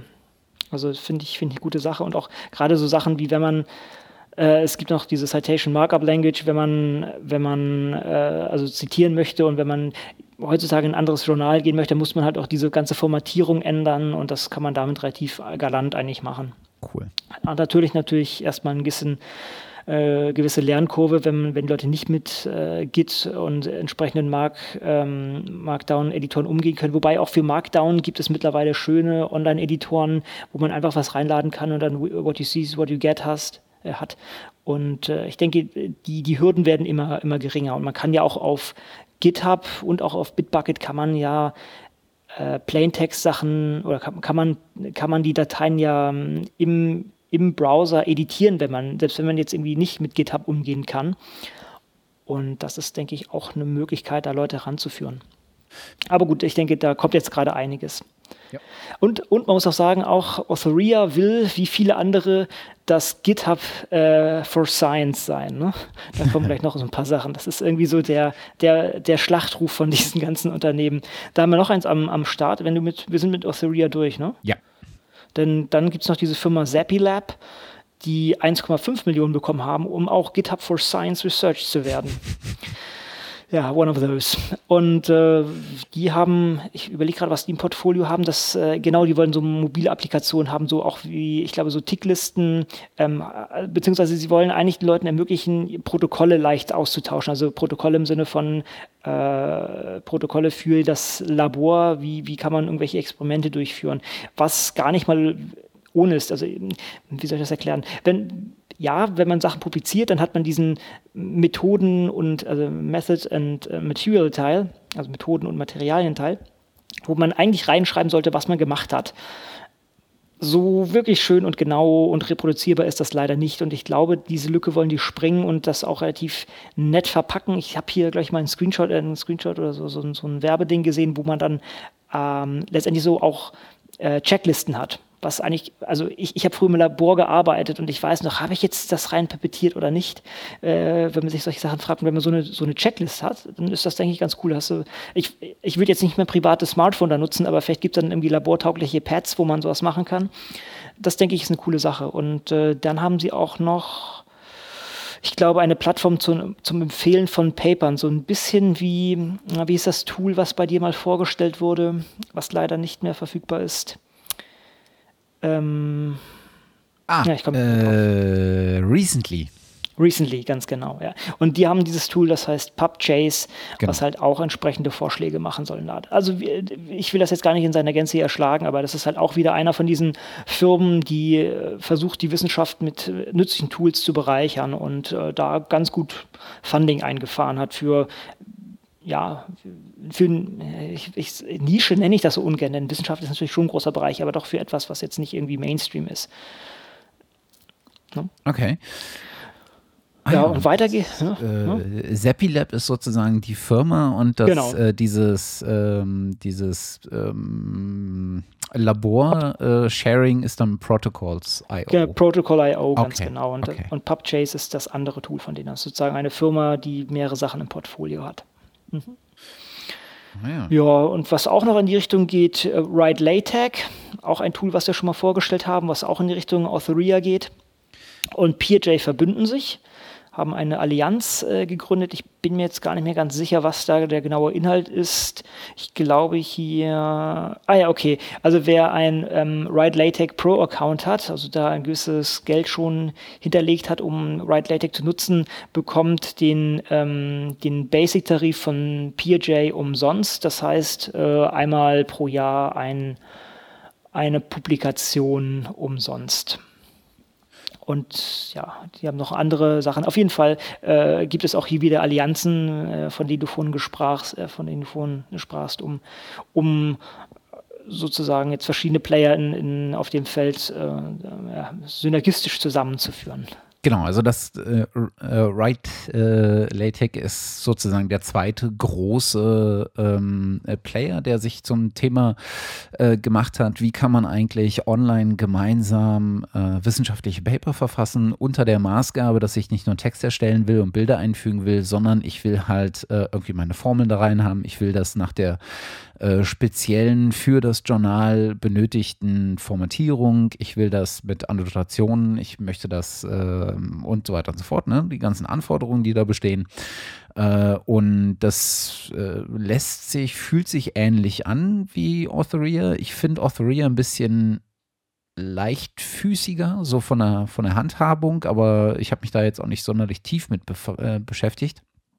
Äh, und äh, dennoch empfehlenswert. Also ich, ich bin gespannt, ob die beiden äh, noch wahnsinnig lange auseinanderbleiben oder ob man sich dann irgendwann sagt, hier, lasst uns doch mal. Hm. Bin ich ja. mir nicht so sicher. Oh, Wäre wär, wär ein logische, logischer Schritt. Auf der anderen Seite, es gibt viele Komplement, äh, nicht Komplementäre, das ist viele ähnliche Produkte und ich denke, der Markt ist groß genug, dass sich da auch zwei Leute drauf tummeln. Aber äh, technisch gesehen, denke ich, wäre das eine Möglichkeit, ja. Genau. Und äh, ich bin am überlegen, setzen wir eigentlich zu viel voraus, wenn wir, wir haben einfach von PJ gesprochen, wir hatten es jetzt schon mehrfach genannt heute, also nochmal PJ für die Leute, die jetzt das erste Mal zugeschaltet sind und auch überhaupt nicht wissen, worum es geht. Also PJ ist ein Open Access Journal mit einem relativ anderen Businessmodell, bei dem man nicht äh, pro Artikel zahlt, sondern letztendlich eine Art Flatrate sich erkauft. Das heißt, man zahlt einmal pro Leben, also jeder Wissenschaftler zahlt dann einmal 99, 190 oder 290 Dollar und kann dann entweder eine Publikationen pro Jahr fahren, zwei Publikationen oder unendlich viele Publikationen. Dabei muss allerdings jeder der Autoren auf dem, auf dem jeweiligen Paper genau dieses Abonnement haben. Letztendlich ist es noch, äh, man muss noch vorsagen, es ist noch äh, gedeckelt. Ich glaube, 1500 ist das Maximale oder so. Ähm, aber es ist, soll heißen, es ist eine relativ günstige Alternative zu publizieren und es ist wohl auch sehr leichtgängig und ja. also ich habe da viele positive Sachen gehört. Ja. Genau, wenn man so ähm, sich mal mit dem Auge äh, daraus wagt, mal zu gucken, wer so bei PeerJ alles veröffentlicht ähm, und unter anderem, äh, wer in Deutschland sich ein bisschen mit den Wissenschaftsbloggern auskennt, äh, kennt sicherlich den Markus Dahlem. Der macht so Migräneforschung. Oh Gott, wahrscheinlich, wahrscheinlich macht er viel, viel kompliziertere Sachen, aber das ist so sein, sein Herzthema, Migräne. Ähm, und äh, der hat vor kurzem bei PeerJ ähm, veröffentlicht und meinte, das ist unglaublich easy gewesen. Also der Prozess äh, vom Einreichen bis hin zum Veröffentlichen war sehr, sehr angenehm und vor allen Dingen sehr schnell. Und das habe ich jetzt so an, an, an einigen Stellen schon gehört, äh, dass die sozusagen das ähm, A sehr einfach gestalten, äh, sehr nachvollziehbar gestalten und wahnsinnig schnell sind. Ich habe es vorhin schon mal anklingen lassen. Das ist nicht selbstverständlich. Viele etablierte Journale, auch sehr, sehr ähm, ähm, äh, wie sagt man, äh, ja, Journale mit einem hohen Impact-Faktor haben grottenschlechte, grottenschlechte äh, Interfaces. Und das ist teilweise, man langt sich echt an den Kopf und fragt sich, wie, wie kann das sein? Natürlich kann es sein, weil alle da irgendwie rein wollen, irgendwas machen wollen, aber das ist eine Zumutung. Das ist, das ist glaube ich, Teil des Filtering-Prozesses bei denen, zu sagen, okay, nur diesen Schmerz auf sich nimmt, hier ihre, ihre Sachen durchzuklicken. Also es ist, es ist ein Graus und es ist eigentlich eine Schande für die wissenschaftliche Gesellschaft, dass sie so etwas duldet. Aber gut, danke PJ, deshalb, also deshalb propagiere ich das auch immer wieder gerne.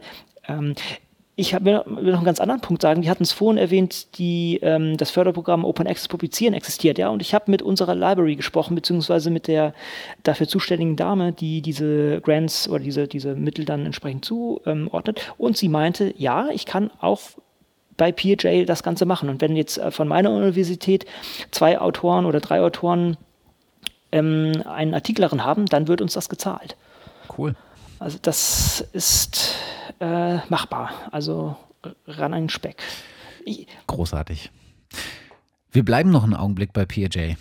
Mhm, äh, genau. Und wir äh, knüpfen auch direkt an deinen gerade eben erwähnten Punkt an. Äh, es gibt nämlich tatsächlich äh, deutsche Forschungseinrichtungen, in dem Fall sogar Großforschungseinrichtungen, äh, die PJ immer mehr auf dem Schirm haben. Äh, und so hat gerade ähm, die Max-Planck-Gesellschaft äh, einen Deal mit PJ unterzeichnet ähm, und äh, ermöglicht somit den Autoren äh, aus über 80 Instituten, äh, die der Max-Planck-Gesellschaft angehören, ähm, in dem, ich glaube, es sind äh, wahrscheinlich diese Institutions Plan, den die da haben, äh, so viele äh, Journal, äh, so viele Artikel. Nee, es sind in der Tat. Nee, es ist einer, einer pro Jahr, ne? Zwei.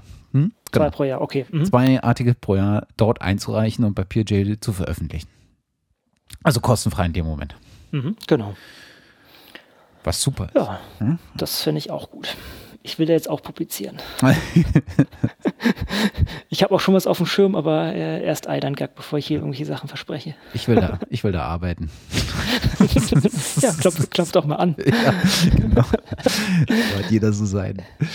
Nein, also großartig. Das äh, wäre toll, wenn sich da äh, noch weitere Forschungseinrichtungen ähm, zu hinreißen lassen, äh, PJ sich mal anzuschauen, äh, denn ähm, das könnte durchaus ein äh, sehr valider Player in den nächsten Monaten und Jahren sein. Ja, ähm, ich muss gerade überlegen, ob ich das jetzt mit mit Faculty 1000 Research verwechsel, aber ich glaube, die BioJS ähm, die BioJS-Community publiziert auch viele Sachen. Da muss ich mal kurz nachschauen. Also nur kurz zur Erläuterung. Ich will das mal kurz nachschauen. Äh, PJ. Ähm, na, na, na, vielleicht äh, habe ich mich auch geirrt. BioJS ist, ähm, äh, ich muss etwas weiter ausholen, für viele Sprachen gibt es entsprechende Bio-Projekte, soll heißen einfach Bibliotheken für eine Sprache, die ermöglichen, mit biologischen Daten viel zu machen. Also ich persönlich nutze jetzt relativ viel Python und nutze dann entsprechend auch viel BioPython. Es gibt auch BioPerl, BioRuby, BioJava und solche Sachen, BioSQL und es gibt auch BioJS, also BioJavaScript. Und ich glaube, ich hatte da mal eine Menge Artikel in PeerJ ähm, gefunden aber vielleicht war es auch Faculty 1000 Research, auch ein cooles Ding, wie auch immer. Ich finde es jetzt gerade nicht. Ähm, hab mich vielleicht geirrt. Okay, das nächste Mal erst recherchieren, dann reden. okay, sorry für den, für den falschen Link. Wie auch immer, auch Faculty 1000 Research ist ein sehr interessantes Journal, was viele tolle Sachen macht. Mhm. Ja, gut, machen wir weiter. Ähm, auch wieder der äh, Martin Fenner, den, den, wir jetzt auch fast jede Folge hier nennen. er macht halt auch gute Sachen. Der ALM Reports äh, von PLOS, der von ihm entwickelt wird, ist jetzt Open Access verfügbar. Das ist letztendlich äh, sind sozusagen alternative Artikelstatistiken. Ich muss ganz ehrlich sagen, ich weiß jetzt nicht, ob, ob das jetzt hier viel Anwendungsbereich bei anderen Leuten gibt, aber theoretisch könnte ein anderes Journal das jetzt nehmen und für sich nutzen. Genau. Also was man, was halt, ähm, äh, das sind ja zwei Sachen sozusagen. Ne? Äh, ALM sind die Alternative Level, äh, nee, Article Level Metrics, äh, mhm. dieses, wie du schon gesagt hast, äh, BIPLOS äh, entwickelte alternative Metriksystem, was halt nicht nur nach den klassischen ähm, Kennzahlen sucht, sondern ähm, eine Reihe von ähm, unterschiedlichen Faktoren ähm, mit beinhaltet, beispielsweise wie äh, oft das äh, geteilt wurde und so weiter und so fort. Ähm, und diese, äh, zu diesen Article Level Metrics gibt es jetzt äh, Reports. Äh, und die Reports äh, fügen das äh, zusammen und lassen, äh, du kannst dir das äh, für jeden Artikel anzeigen lassen und über die Anzeige hinaus kannst du es dir noch, auch noch visualisieren lassen.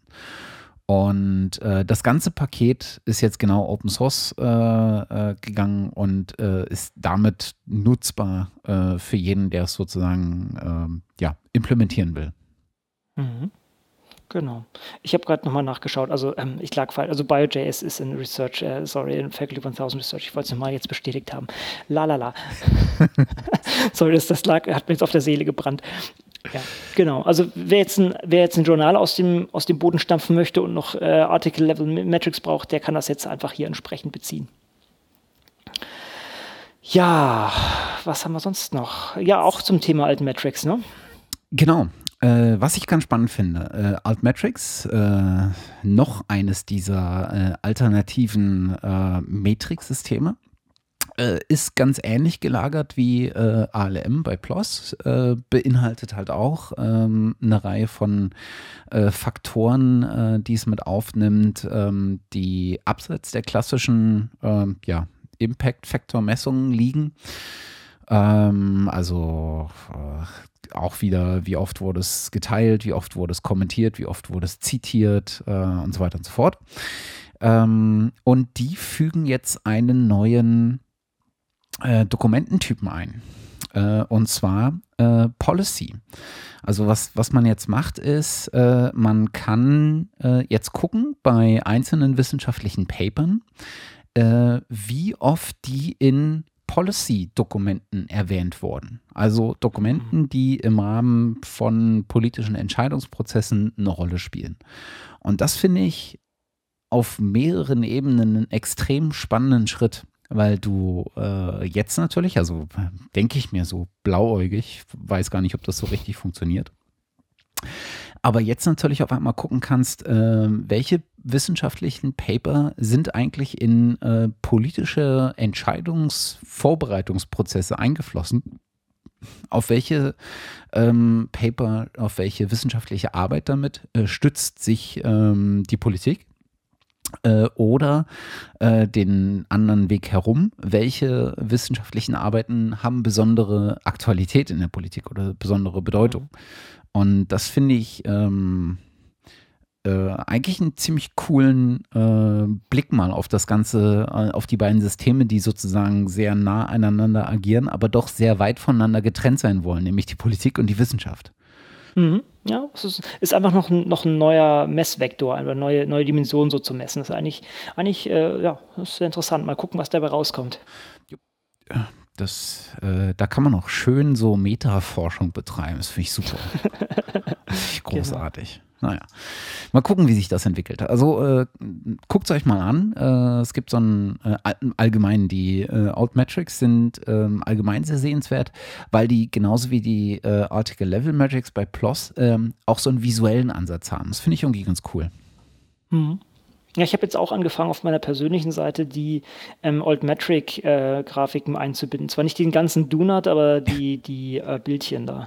Also äh, nur, nur für viele Leute, die das jetzt nicht kennen. Also Altmetric hat so eine nette Visualisierung der äh, Zitationen von äh, Publikationen und das ist halt so ein Kringel und je nachdem, was man abgedeckt hat, Twitter, Blogs, äh, andere soziale Medien, hat man andere Färbungen diesen Kringeln drin, diesen Donuts und das ja, lässt einen relativ schnell eigentlich so die, die Adaptation eines Papers eigentlich äh, visualisieren oder begreifen. Fand ich, finde ich, eine sehr schöne Lösung. Mhm.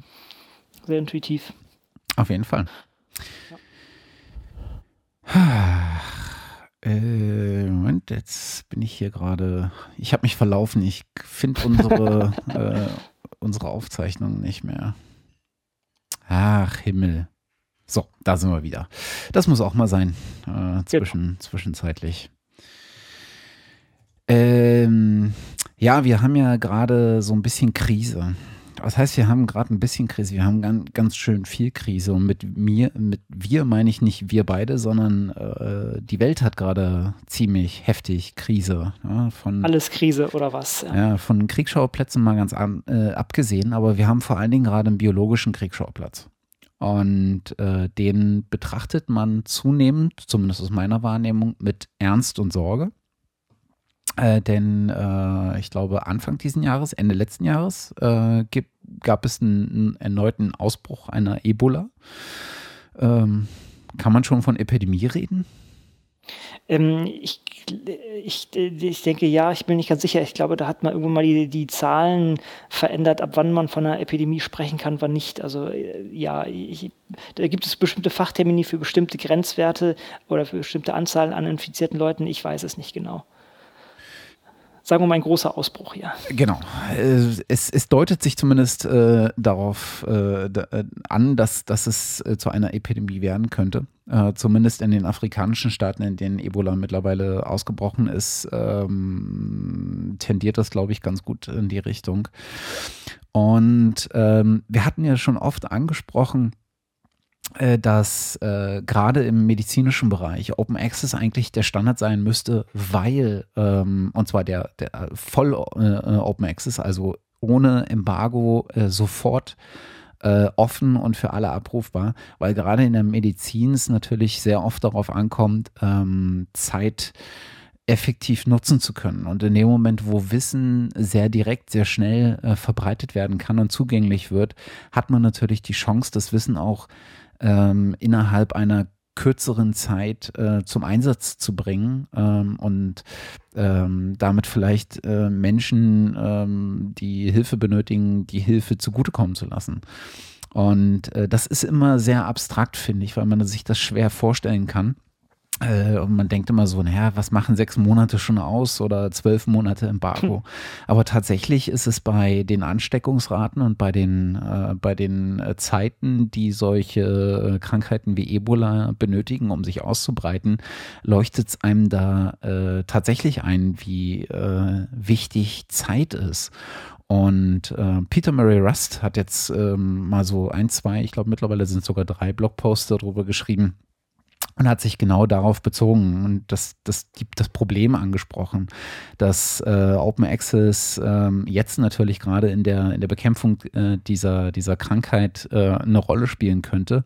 Und tatsächlich haben auch Nature, äh, glaube ich, äh, relativ frühzeitig schon darauf reagiert und hat alle Paper die vorher hinter einer Paywall war, waren, zum Thema Ebola ähm, Open Access gestellt ja, und frei verfügbar gemacht.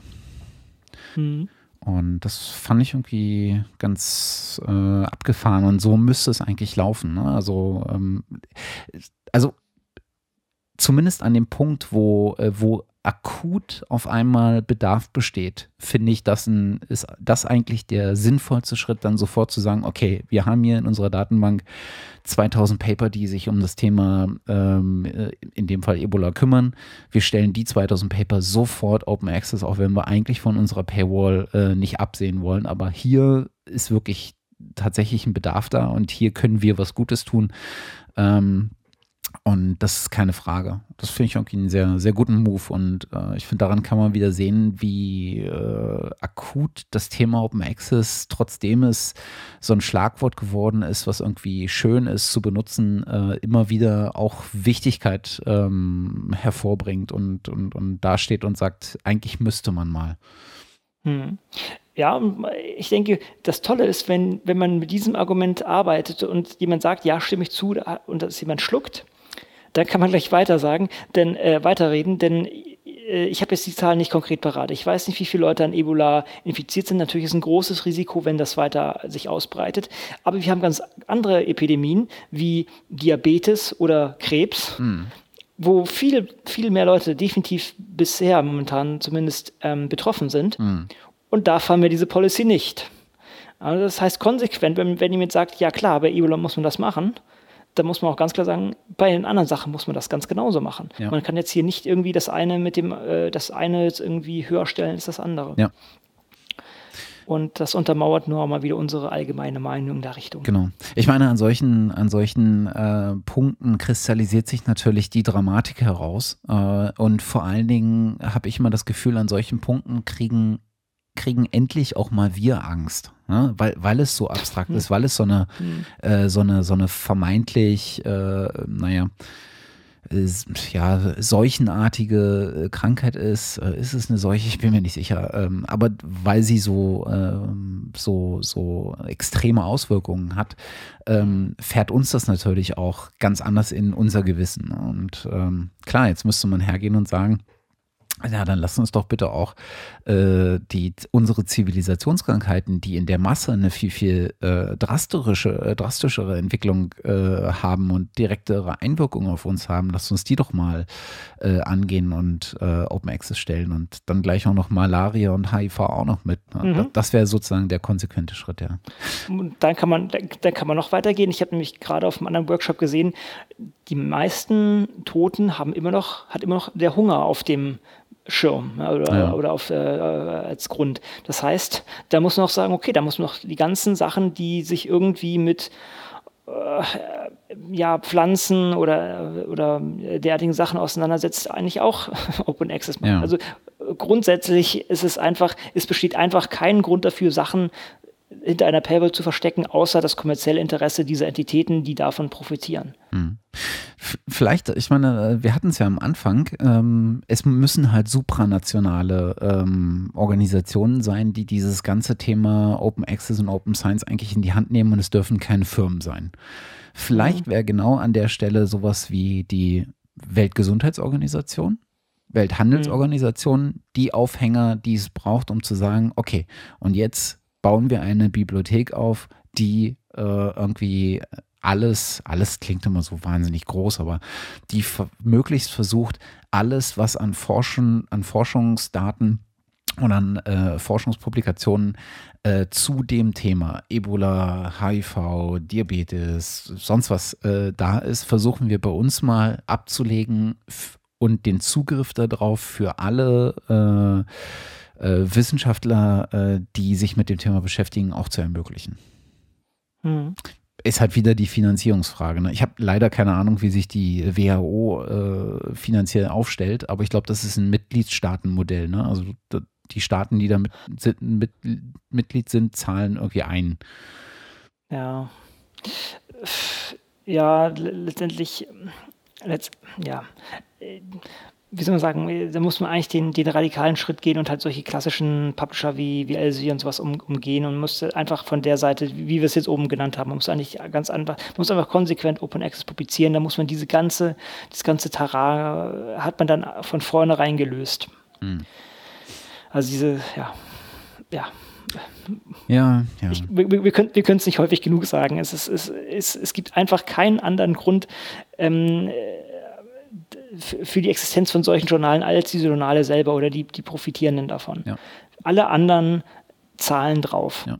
Ja, und auch, auch wenn man, auch wenn man jetzt äh, Forscher sagt, äh, ist und sagt, okay, dann, ich möchte aber hier die Open Access Gebühren zahlen, dafür zahlen dann halt die Bibliotheken das Geld an diese Journale und das geht von deinem Forschungsetat weg. Ja, also das ist, und ich kann auch nur wieder diesen Artikel von ähm, ähm, Björn Brems äh, im Laborjournal äh, verweisen, wo er halt auch etwa sagt, irgendwie durchschnittlich kostet so ein Artikel einfach 5000 Dollar. Also ein, äh, ein Artikel in einem äh, Subscription-based Journal. Und das, äh, ja, das summiert sich einfach auf. Oder ich mache halt 90 Dollar für oder 99 Dollar für, für PJ. Ne? Das ist halt, mhm. äh, ja. Ja, Na gut, ja. wie auch immer. Auch, auch, auch hier wieder Politik vielleicht als nächsten Schritt. Oh, jetzt habe ich schon was übersprungen, aber wo wir bei der, bei der Sache sind, das Weiße Haus Also sprich, äh, Obama ähm, hat, wir sind ja wie schon leider etwas später dran, ich glaube bis zum 23. September oder sowas, wollte er Meinungen haben zur Reproducibility und ähm, derartigen Sachen in der Wissenschaft. Das, da sind wir zu spät, wobei wir als Nicht-US-Bürger haben da, glaube ich, eh, glaube ich, nicht viel zu sagen. Aber das ist schon mal interessant, dass das Weiße Haus auch dieses Problem der Reproduzierbarkeit und äh, derartigen Sachen auf dem Radar hat und da zumindest wieder Sachen, äh, zumindest ähm, Meinungen eingeholt werden können. Gibt es da schon ähm, Auswertungen, Erkenntnis oder irgendwie sowas? Ich habe nichts gesehen, aber ich habe mich jetzt auch nicht weiter dahinter geklemmt. Also mir ist nichts äh, vor die Flinte gelaufen. Okay. Äh, auf die Schnelle finde ich jetzt auch nichts. ah, ja, gut. Wär Beim nächsten Mal dann wieder. Verwunderlich. Äh, was, ich, was ich noch äh, ergänzen wollte, habe ich gerade vergessen. Ähm, Sorry. Jetzt, äh, nö, nö, äh, es findet jetzt gerade äh, so ein Hackathon, nenne ich es mal. Ist wahrscheinlich kein Hackathon und äh, keine Ahnung. Ähm, aber es findet gerade etwas ähm, statt äh, im Kampf gegen Ebola, äh, weil mir das Beispiel jetzt einfach sehr, äh, sehr hm. nah war. Ähm, was ich auch ganz, ganz spannend finde, nämlich dieses ganze Thema äh, Hacken für einen bestimmten Zweck, äh, was sich so im Stückchen weit immer mehr durchsetzt und besonders dieses Science-Hacking ist ja auch was, was, mhm. was man an vielen Stellen immer mal wieder hört. Und jetzt findet, äh, findet gerade so ein Hacking Sprint, nenne ich es mal, statt, äh, nennt sich Computing for Ebola Challenge. Äh, wo halt äh, Menschen aufgerufen sind, ähm, äh, sich daran zu beteiligen und ähm, gemeinsam etwas zu schaffen, was im Kampf gegen diese Krankheit äh, in irgendeiner Art und Weise sinnvoll ist. Und da gibt es eine ganze Reihe von Teilnehmern, 60 bis jetzt dafür, dass es weltweit ist, vielleicht nicht unbedingt äh, eine große Zahl, aber vielleicht sind es genau die 60 äh, von denen fünf, äh, die geniale Idee haben, die dann tatsächlich äh, auch einen realen Effekt hat. Äh, und sowas finde ich immer äh, irgendwie abgefahren. Ähm, das Ganze ist gehostet oder organisiert von Hacker League. Ähm, und auch da finde ich es ganz interessant. Hacker League ist tatsächlich eine, ein Projekt, was äh, einer Firma gehört, die zum Konzern Intel gehört. Hm. Also auch da hat man wieder so ein Stückchen es braucht halt dann doch anscheinend äh, äh, Unternehmen, die äh, bereit sind, kurzfristig ein bisschen Platz, Geld, Zeit äh, zu opfern, um solche Projekte zu ermöglichen, ähm, weil es vielleicht auf der Ebene, auf der es eigentlich passieren sollte, viel zu langsam vonstatten geht. Ja, ähm, wo wir bei diesem Thema sind, also ich, ich habe immer noch so eine Hoffnung in, in dezentralere Systeme auf lange Sicht. Also ich äh, bin ein Bitcoin-Befürworter und ich denke, das hat auch Riesenpotenzial.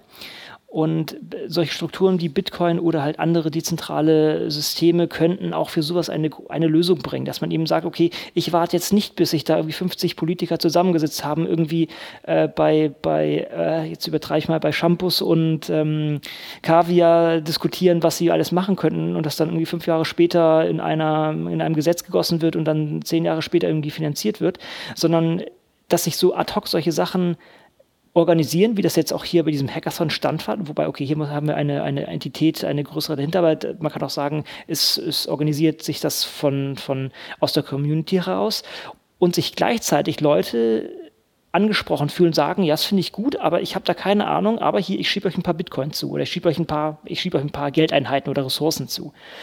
Und ich hoffe ja, dass sich das auch weiter durchsetzt und äh, wenn man das ganz radikal betreibt oder ganz stark extrapoliert, könnte, könnte das sogar die, das Modell der Zukunft sein für Wissenschaft allgemein. Aber gut, das ist jetzt sozusagen der anarchistische Ansatz, dass man sagt, die, die Bedeutung der Staaten nimmt komplett ab oder noch weiter ab und wir haben halt nur noch solche dezentralen Systeme oder Ad-Hoc-Akkumulationen von Leuten, die ein, ein, ja, ein Interesse teilen.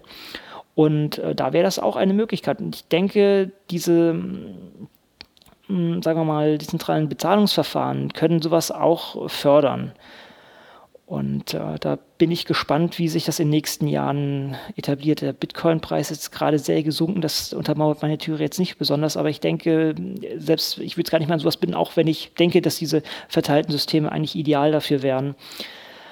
Also ich, ich hoffe, dass sich sowas in, in Zukunft manifestiert und äh, ich sehe doch kaum Einschränkungen, was, was man damit alles machen könnte. Okay. Nur so als Einwurf. Weil wir halt gesagt haben, wir haben die Entität Staat, die, die leider sehr träge sind. Wir haben Company, äh, Firmen, die, die häufig genug Agilität aufweisen, um solche Sachen zu implementieren. Aber wir haben auch noch eine andere Instanz und das sind eigentlich sozusagen sich selbst organisierte Gruppen, die dann durch äh, mit Hilfe von anderen sich finanzieren können. Ich stelle es mal so hin, die Zukunft wird es zeigen. Ja, ja, ja. Und gerade für solche Sachen wie, wie Ebola, ich, ich kenne viele Leute, die Interesse daran haben, vielleicht auch Angst davor haben, und die vielleicht sagen würden, okay, hier, äh, ihr, ihr Leute habt Ahnung davon, ich drücke ich drück euch ein Zwanni in die Hand oder so, ja. Und das halt über, über solche Sachen. Wenn das genug Leute machen, dann kann man eine Woche äh, Ebola Hack Day organisieren und vielleicht Sachen produzieren, die bei der Lösung dieses Problems helfen können. Ich habe zum Beispiel bei dem bei dem Subreddit gesehen hier, ähm, es gibt ein Ebola-Wiki. Ja, das ist cool. Also es ist informiert über die ganzen Sachen und äh, oder wird es hier gestartet. Auf jeden Fall, das sind, das sind Projekte einfach, die erstmal den Wissensaustausch fördern. Das ist, das ist doch gut und dafür braucht man Ressourcen. Und warum nicht sowas über solche dezentralen Systeme fördern und Leuten, die Lust und Spaß dann haben, sowas zu implementieren, irgendwie äh, das ermöglichen? Ja. Naja, gut, äh, genug äh, Anarchietreiberei hier vielleicht. Äh, also das ist auch nur ein, wie schon gesagt, diese, diese Sachen können auch parallel existieren. Ich will jetzt nicht die, die Anarchie ausrufen, aber das ist eine, eine weitere Möglichkeit, solche Sachen zu manifestieren. Ja, es fällt mir zunehmend schwer, ähm, in in diesen Systemen zu denken. Also sozusagen aus, aus beiden Systemen heraus auf dasselbe zu gucken und dabei zu versuchen zu verstehen, wie eigentlich beide Systeme, also in dem Fall Politik und Wissenschaft, äh, funktionieren, äh, wie sie aber auch miteinander funktionieren müssen, um sich gegenseitig zu ermöglichen und dann aber eigentlich Platz schaffen müssen, für Projekte, die in beiden Systemen eigentlich äh, zu schnell entstehen müssen, um sinnvoll äh, ähm, agieren zu können. Hm. Das ist irgendwie, äh, weil. Und, und, und, anscheinend geht es in diesem System nicht. Und deshalb haben wir halt genau. diese anderen Systeme, die sich halt schneller anpassen. Genau. genau. Aber gut, vielleicht, ja, vielleicht wird ja irgendwann mal so, so ein kleiner Hackfund eingerichtet, wo man sich bewerben kann und innerhalb von zwei Tagen irgendwie grünes Licht bekommt und sich dann Sachen aus dem Boden stampfen kann. Ich glaube es ehrlich gesagt nicht, aber theoretisch möglich wäre das. Tja, Na gut, wir verballern lieber Geld in, in Kampfdrohnen und andere Kriegsmaschinerie, dann ja, gut. Okay, hören, hören wir auf damit, sonst, sonst das, da kann man ewig bashen. Es geht weiter im Programm. Wo machen wir denn jetzt weiter? Du hast äh, noch ein, ähm, noch etwas mit Faculty 1000 und Björn Brebs, glaube ich, hier zum Besten zu geben.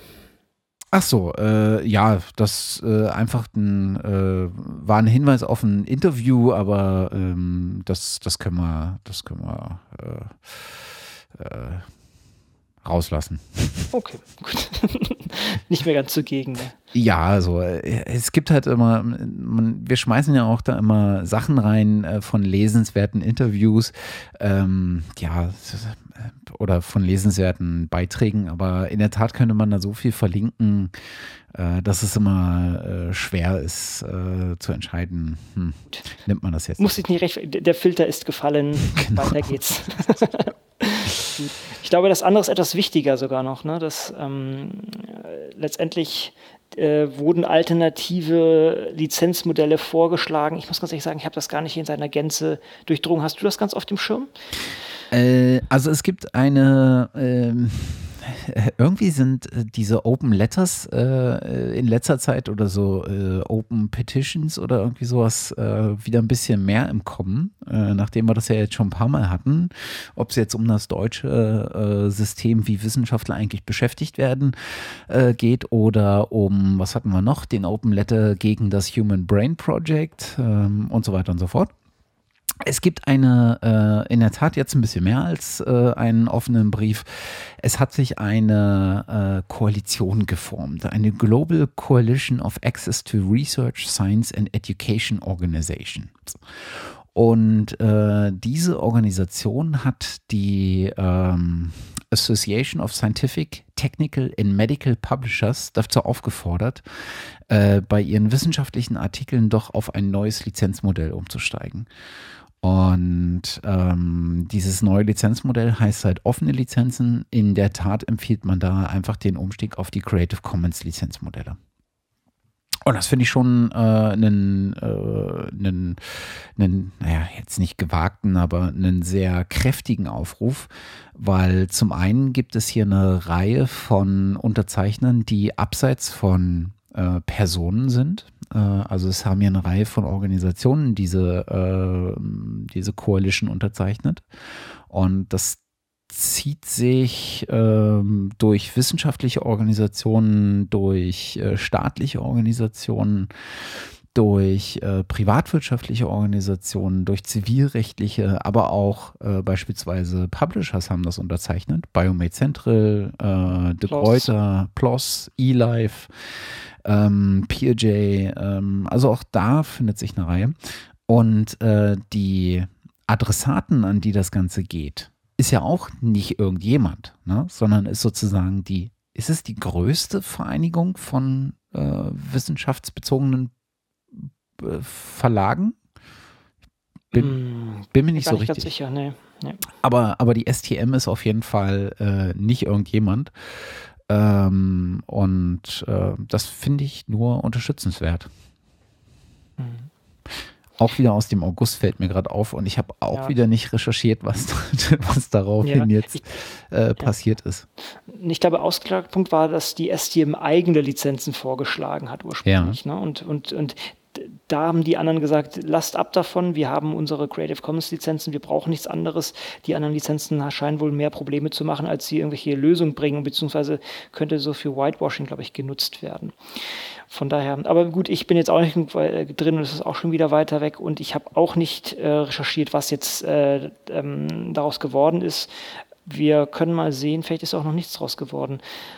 Ähm, ja, wir bleiben dran. Genau. Also das lässt sich ja öfter mal beobachten. Ne? Also dass wenn, wenn Verlagshäuser oder irgendwie sowas ähm, oder auch auf etwas größer, größerer Ebene mehrere Verlagshäuser oder ähm, öffentliche Organisationen Organisationen darüber nachdenken, was machen wir denn jetzt eigentlich mit Lizenzen, dass die erstmal anfangen, im eigenen Schlamm zu graben anstelle mhm. äh, zu gucken, was können wir denn für existierende Lizenzen möglichst äh, adaptieren oder sogar eins zu eins nutzen. Und das ist ja sozusagen auch immer das Problem gewesen, was wir hier in Deutschland hatten mit dieser äh, Datenlizenz. Ja, irgendwie ein Projekt, mhm. was vor zwei Jahren mal äh, ins, äh, ins Leben gerufen wurde, wo es darum ging, äh, Daten, äh, eine Lizenz zu finden, die äh, den Datenaustausch in Deutschland möglichst offen äh, erlaubt. Das Dumme war, es war gar nicht so richtig offen, weil es hat, hat halt nicht der Open Definition entsprochen. Ähm, es war beispielsweise, ich weiß gar nicht, ich glaube, eine kommerzielle Nutzung war ausgeschlossen. Hm. Äh, und äh, es war halt wieder eine Lizenz, die explizit auf Deutschland äh, gemünzt war und äh, dementsprechend wieder zu Diskussionen geführt hat, äh, dass sie äh, nicht kompatibel mit anderen ähnlich gelagerten Lizenzmodellen gewesen ist. Und das ist halt immer wieder das, das Problem, dass Leute, die sich in dem Moment damit beschäftigen, wie könnte unser zukünftiges Lizenzmodell aussehen, so ein Stückchen zu kurz gucken, habe ich immer das Gefühl. Oder dass es eine starke Lobby gibt, die ja. dem sozusagen was voranstellt also ich, ich kann das auch nicht verstehen, wie da wieder Ressourcen verschwendet wurden für, für eine Sache, die schon längst gelöst ist und, und sehr viel besser, als das da war. Also man, man möchte ja wirklich fast immer bösen Willen irgendwie unterstellen, dass man, äh, ja, dass da wirklich irgendwelche Interessengruppen gar nicht möchten, dass da wirklich freie Lizenzen äh, erstellt werden, sondern irgendwie so was hinmurksen, wo jeder weiß, dass es überhaupt, überhaupt keinen weiterbringen wird. Aber gut, das ist jetzt, äh, wie schon gesagt, eine böse Unterstellung. Ähm, vielleicht ist es auch einfach Unwissenheit von den Leuten, die sich damit beschäftigen mussten. Äh, aber ja, also ist mir auch unbegreiflich gewesen. Ja. Ach, Meine Güte, unsere Themenliste wird aber auch nicht kürzer. Wir versuchen Gas zu geben. Dabei war es gar nicht so viel, hatte ich das, äh, hatte ich das ja, ja, ja, das ist äh, hm. Na gut. die armen Zuhörer, aber gut. ah, ja, da müssen Sie jetzt durch, müssen wir alle zusammen durch, Leute. Genau. Aber ihr, ihr könnt äh, überspringen, wir müssen uns das hier jetzt alles zu Gemüte führen. Okay, wir, wir machen weiter. Ähm, ich überlege, ob wir das Thema äh, jetzt äh, einfach mal ein Thema nach vorne ziehen. Ja, gerne. Ähm, und mal über das ganze Thema Text and Data Mining sprechen. Mhm. Ich glaube, das hatten wir im äh, Rückblick auf das äh, Open Knowledge Festival schon mal getan, weil wir in einem, äh, in einem, in einem, in einem Workshop war es ein Workshop, mhm. äh, waren, wo das zur Sprache kam. Äh, nämlich der Umgang mit Daten und äh, was ist denn, was sind denn Daten, äh, was sind offene Daten, was sind äh, Wissenschaften und welche Daten liegen in den Wissenschaften vor und, äh, und so weiter und so fort. Und das ist ja in, stets und ständig irgendwie diskutiertes Thema. Und ähm, in letzter Zeit, so über die letzten zwei, drei Monate, ist da tatsächlich auch ein bisschen was passiert. Äh, zum einen ähm, gab es äh, eine Veröffentlichung aus dem Hause Helmholtz, ähm, die für ich glaube, vorrangig äh, berichtet sich das wahrscheinlich an äh, Helmholtz Wissenschaftler, ähm, die sich mal äh, mit den rechtlichen Aspekten von äh, Text- und Data Mining, also mit der Auswertung von Daten ähm, zu und von, von, von Inhalten ähm, beschäftigt. Und äh, das finde ich auf, also mal von, vom Inhalt abgesehen, das finde ich auf einer Ebene ganz spannend, äh, weil die Helmholtz-Gemeinschaft nämlich jetzt hergeht und äh, solche Dinge aufbereitet und das aufbereitet öffentlich zur Verfügung steht, stellt. Mhm. Das finde ich irgendwie einen ganz, äh, ganz, ganz spannenden Ansatz. Ähm ja, das spart, dass wenn andere Organisationen das auch machen müssen, dass, dass das nochmal so von, von, von Scratch, Scratch aufgemacht werden muss und dann äh, ja, darauf aufbauen kann. Genau. genau. Ähm, kommt aus dem Open, ehemalig äh, Open Access äh, Koordinationsbüro. Ich bin mir nicht sicher, ob es nicht jetzt mittlerweile das Open Science Koordinationsbüro ist, äh, weil da auch so, ein, so, eine, so eine Veränderung stattgefunden hat. Ähm, kann man sich auf jeden Fall mal angucken. Äh, da gibt es auf jeden Fall äh, ganz, äh, ganz gut zu verstehende Hinweise, was man bei dem ganzen Thema beachten sollte. Und mhm damit in Verbindung gibt es ein äh, Projekt, äh, was ich noch gar nicht so richtig lange kenne, äh, was aber auch äh, sich diesem Thema Content Mining äh, mal angenommen hat, nämlich vom Peter Murray Rust. Ich weiß gar nicht, woher der Mann so viel Energie nimmt, an diesen tausenden Projekten mitzuwirken. Das ist unfassbar. Ähm, und er ist auch nicht mehr der Jüngste. Ja, ja vielleicht beantwortet das die also Frage. Vielleicht hat er einfach mehr Zeit dadurch. Ich bin mir nicht sicher. Ich bin mir nicht sicher. Ich weiß es auch nicht, aber es ist wirklich erstaunlich. Genau. Auf jeden Fall geht es um Content Mine. Äh, und äh, Content Mine ist ein Projekt, wo es darum geht, aus bestehender, existierender Literatur ähm, Fakten herauszudestillieren und äh, zur Nutzung zur Verfügung zu stellen. Ähm, ist ja sozusagen so ein, äh, das, die, die ewige Herausforderung. Ne? Wir haben wahnsinnig viel Literatur, die bereits existiert. Äh, und wir haben in einem erhöhten Maße immer noch mehr Literatur, die hinzukommt. Aber haben wir all das Wissen, was wir in dieser Literatur haben, auch wirklich schon ausgeschöpft? Oder ist die äh, Rekombination von Wissen ein alternativer Weg, um ständig sozusagen Wissenschaften von Null auf neu zu betreiben, ist so, so eine Metawissenschaft. Bisher gefundenes Wissen miteinander zu rekombinieren, nicht auch ein Weg, wie wir äh, Erkenntnisgewinn äh, erleichtern können und so weiter. Und ähm, das hat äh, sich sozusagen ähm, dieses Projekt auf die Fahnen geschrieben und der Peter Murray Rust hat jetzt mal äh, einen ähm, kurzen Artikel äh, darüber geschrieben äh, auf seinem Blog äh, unter dem äh, Titel How ContentMine.org will extract 100 million scientific facts. ähm, wo er mal so ein bisschen erklärt, was die Herangehensweise dieses Projektes ist, wie es funktionieren soll und äh, was sozusagen die Aktivitäten äh, darin sind. Mhm. Finde ich ganz beobachtenswert. Äh, ist, glaube ich, auch was, was ich nur sehr begrenzt äh, verstehe, was das eigentlich wirklich sein soll. Ich glaube, das versteht man so lange nur begrenzt, wie man darüber liest und versteht es erst richtig, wenn der Mensch vor einem sitzt und erklärt, was er damit eigentlich will. Ja, wenn immer was rausfällt. Ich habe äh, kürzlich einen ähm, getroffen, der auch mit dabei war. Na, wie heißt der? Richard ähm, Smith Juna, genau, aus Cambridge. Aber ich habe er hat auch nur erwähnt, dass er daran arbeitet. Na, okay. Aber ähm, ich habe es auch nicht in seiner Gänze durchdrungen, was, wann und was da rausfallen wird. Aber wir, wir, wir, wir warten gespannt. Genau. Äh, jetzt habe ich mich wieder verlaufen. Es ist doch zum. Zu viele Sachen hier. Ja.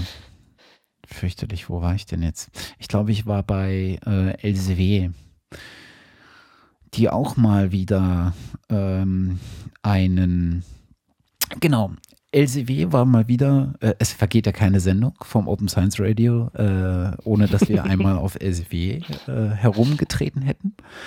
Ähm, auch LCW hat gerade mal wieder einen äh, offenen Brief erhalten, äh, wo gefordert wurde, äh, dass es doch bitte, dass LCW sich doch bitte überlegen könnte, ähm, äh, seinen Standpunkt zum Thema äh, Text- und Data Mining mal zu überdenken. Ähm, und auch hier wird argumentiert, dass Text and Data Mining natürlich auch eine wissenschaftliche Forschungsmethode in irgendeiner Art und Weise ist, weil man versucht, das Wissen, was in diesen äh, publizierten Artikeln steckt, äh, herauszukristallisieren und zu rekombinieren äh, und so weiter. Ähm, und äh, LCW fährt halt mit seiner, mit seiner ähm, License Policy äh, einfach eine Schiene, wo das nur sehr begrenzt, wenn überhaupt möglich ist. Und das versucht man äh, mit diesem offenen Brief äh, nochmal zu adressieren und ähm, SIW doch äh, davon zu überzeugen, dass es eigentlich nur Gutes wäre, äh, wenn äh, man sich da ein bisschen offener zeigen würde. Ich glaube, sobald wir für kein Geld bekommen, machen die es aber nicht. ja, das steht zu befürchten. Ach, ja, okay, okay. Ja, ist halt damit haben wir immer wieder dasselbe ja, Spiel. Ja, ja, was, was, was soll ich sagen? Also ich, ich habe da gänzlich Hoffnung verloren. Also ich glaube, man muss diese Sachen einfach umgehen und einfach nicht mehr nutzen und ähm, ach, so leicht gesagt, das auch sein mag und schwierig zu machen ist, aber ja, ich, meine, ich, ich, sehe da nichts. Du siehst ja, äh, dass die Leute, die es umgehen, halt in Schwierigkeiten geraten. Ne? Also wir hatten ja in der Vergangenheit diverse ähm, äh, pers personelle Beispiele, äh, wo ähm, Verlagshäuser äh, auch rechtlichen Druck aufgebaut haben. Ne? Aaron Swartz, äh, dann gab es ach, Namen, Namen sind wie Schall und Roch. Äh, dann gab es noch einen, ich weiß es nicht mehr, aber aktuell gibt es auch wieder ein Beispiel. Äh, ich mein Namensgedächtnis leidet. Vielleicht sollten wir nicht so spät am Tag aufnehmen. Oder so. Ich finde eins immer ganz hervorragend im Vergleich zu meinem. Ich bin da so super räudig. Ja.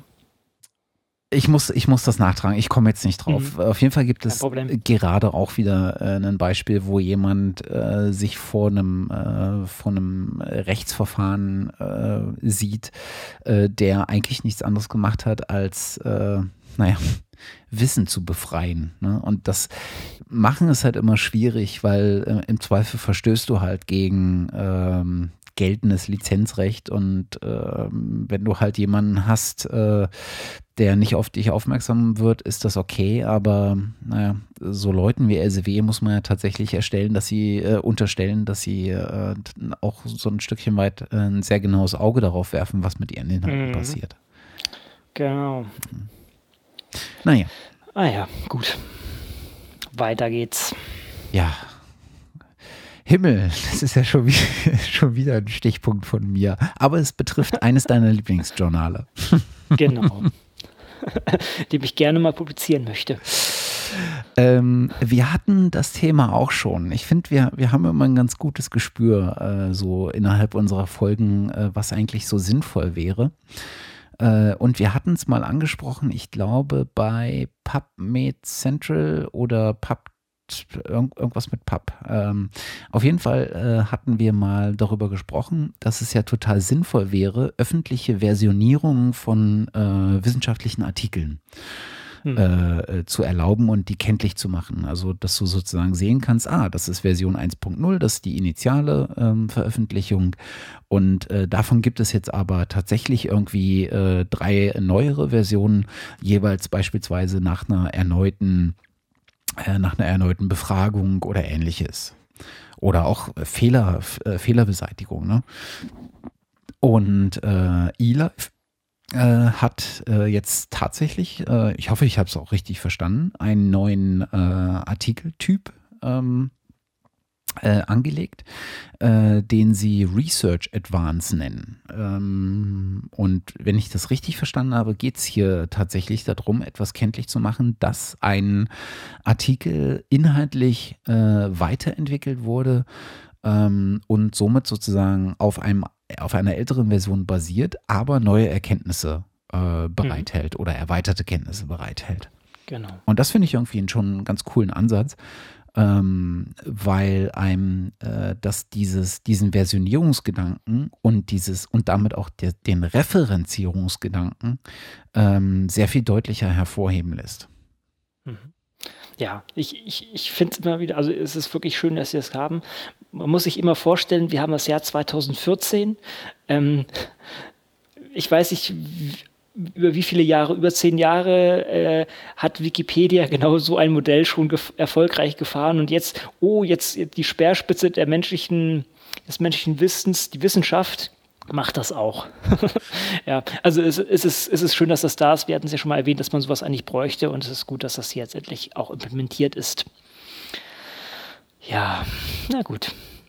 Ähm, mal gucken, ob sich da noch andere Journale anschließen und wie das auch angenommen wird. Das ist natürlich auch noch was. Der Punkt ist, ich bin mir jetzt gar nicht ganz sicher, hm, wie dann eine neue Zitation daraus wird und äh, wie ich das dann listen werde. Also wenn ich jetzt sozusagen, ich publiziere das, ich habe meinen mein Artikel äh, geschrieben dann ein halbes Jahr später hänge ich da noch was dran, kann ich mir dann einen neuen Eintrag in meiner Publikationsliste machen oder nicht? Denn darum, daran werden wir ja gemessen. Das, da, damit steht und fällt sowas, wie das dann von der Community angenommen wird und, und wie man sich präsentieren kann. Also ich glaube, das ist, das ist sozusagen der, wenn, das ist der An Ansatz, den eLife hier verfolgt, wenn ich es richtig verstanden habe. Dadurch, dass sie ja sagen, äh, es ist Advanced Research, ähm, mhm. machen sie ja sozusagen deutlich, es gibt hier tatsächlich einen Mehrwert an Erkenntnis ähm, der hinzugekommen ist. Und dementsprechend würde ich so verstehen, das ist ähm, äh, tatsächlich etwas, was äh, es wert wäre, als neuerliche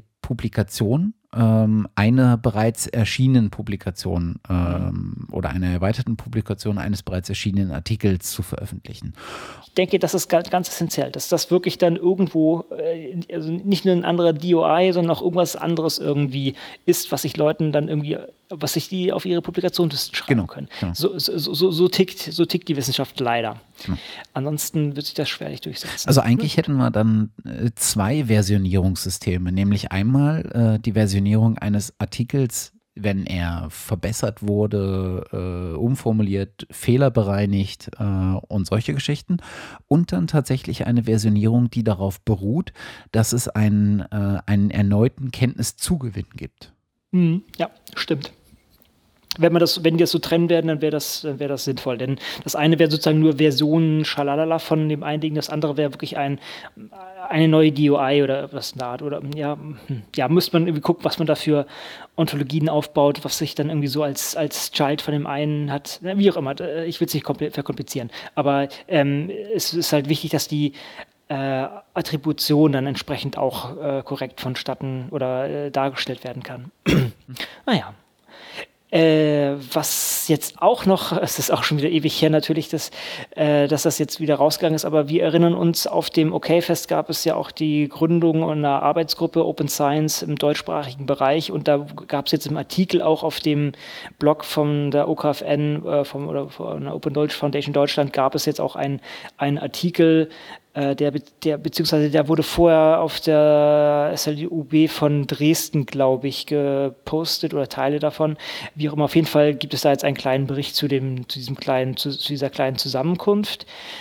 Und äh, da war auch nochmal der Hinweis, dass wir an einem Mission Statement arbeiten. Das haben wir in der letzten Zeit auch nochmal festgeklopft, gerade in den letzten Tagen, beziehungsweise wir sind jetzt wirklich gerade heute noch am Feinschliff. Ich hoffe, ich hoffe, wir können das endlich einmal abschließen. Also ursprünglich war das anders geplant, aber wir haben jetzt noch relativ viel Feedback bekommen und das hat dem, hat dem Dokument auch gut getan, da noch ein bisschen Energie reinzustecken und das jetzt nicht einfach so rauszustellen. Mhm. Aber ich hoffe, dass das in nächster Zeit, also in den nächsten Tagen, also noch eigentlich ja, vor der Open Access Week, zu der wir später noch kommen werden, die ganze Sachen, diese ganze Sache parat ist und dann in die Welt hinausgetragen werden kann.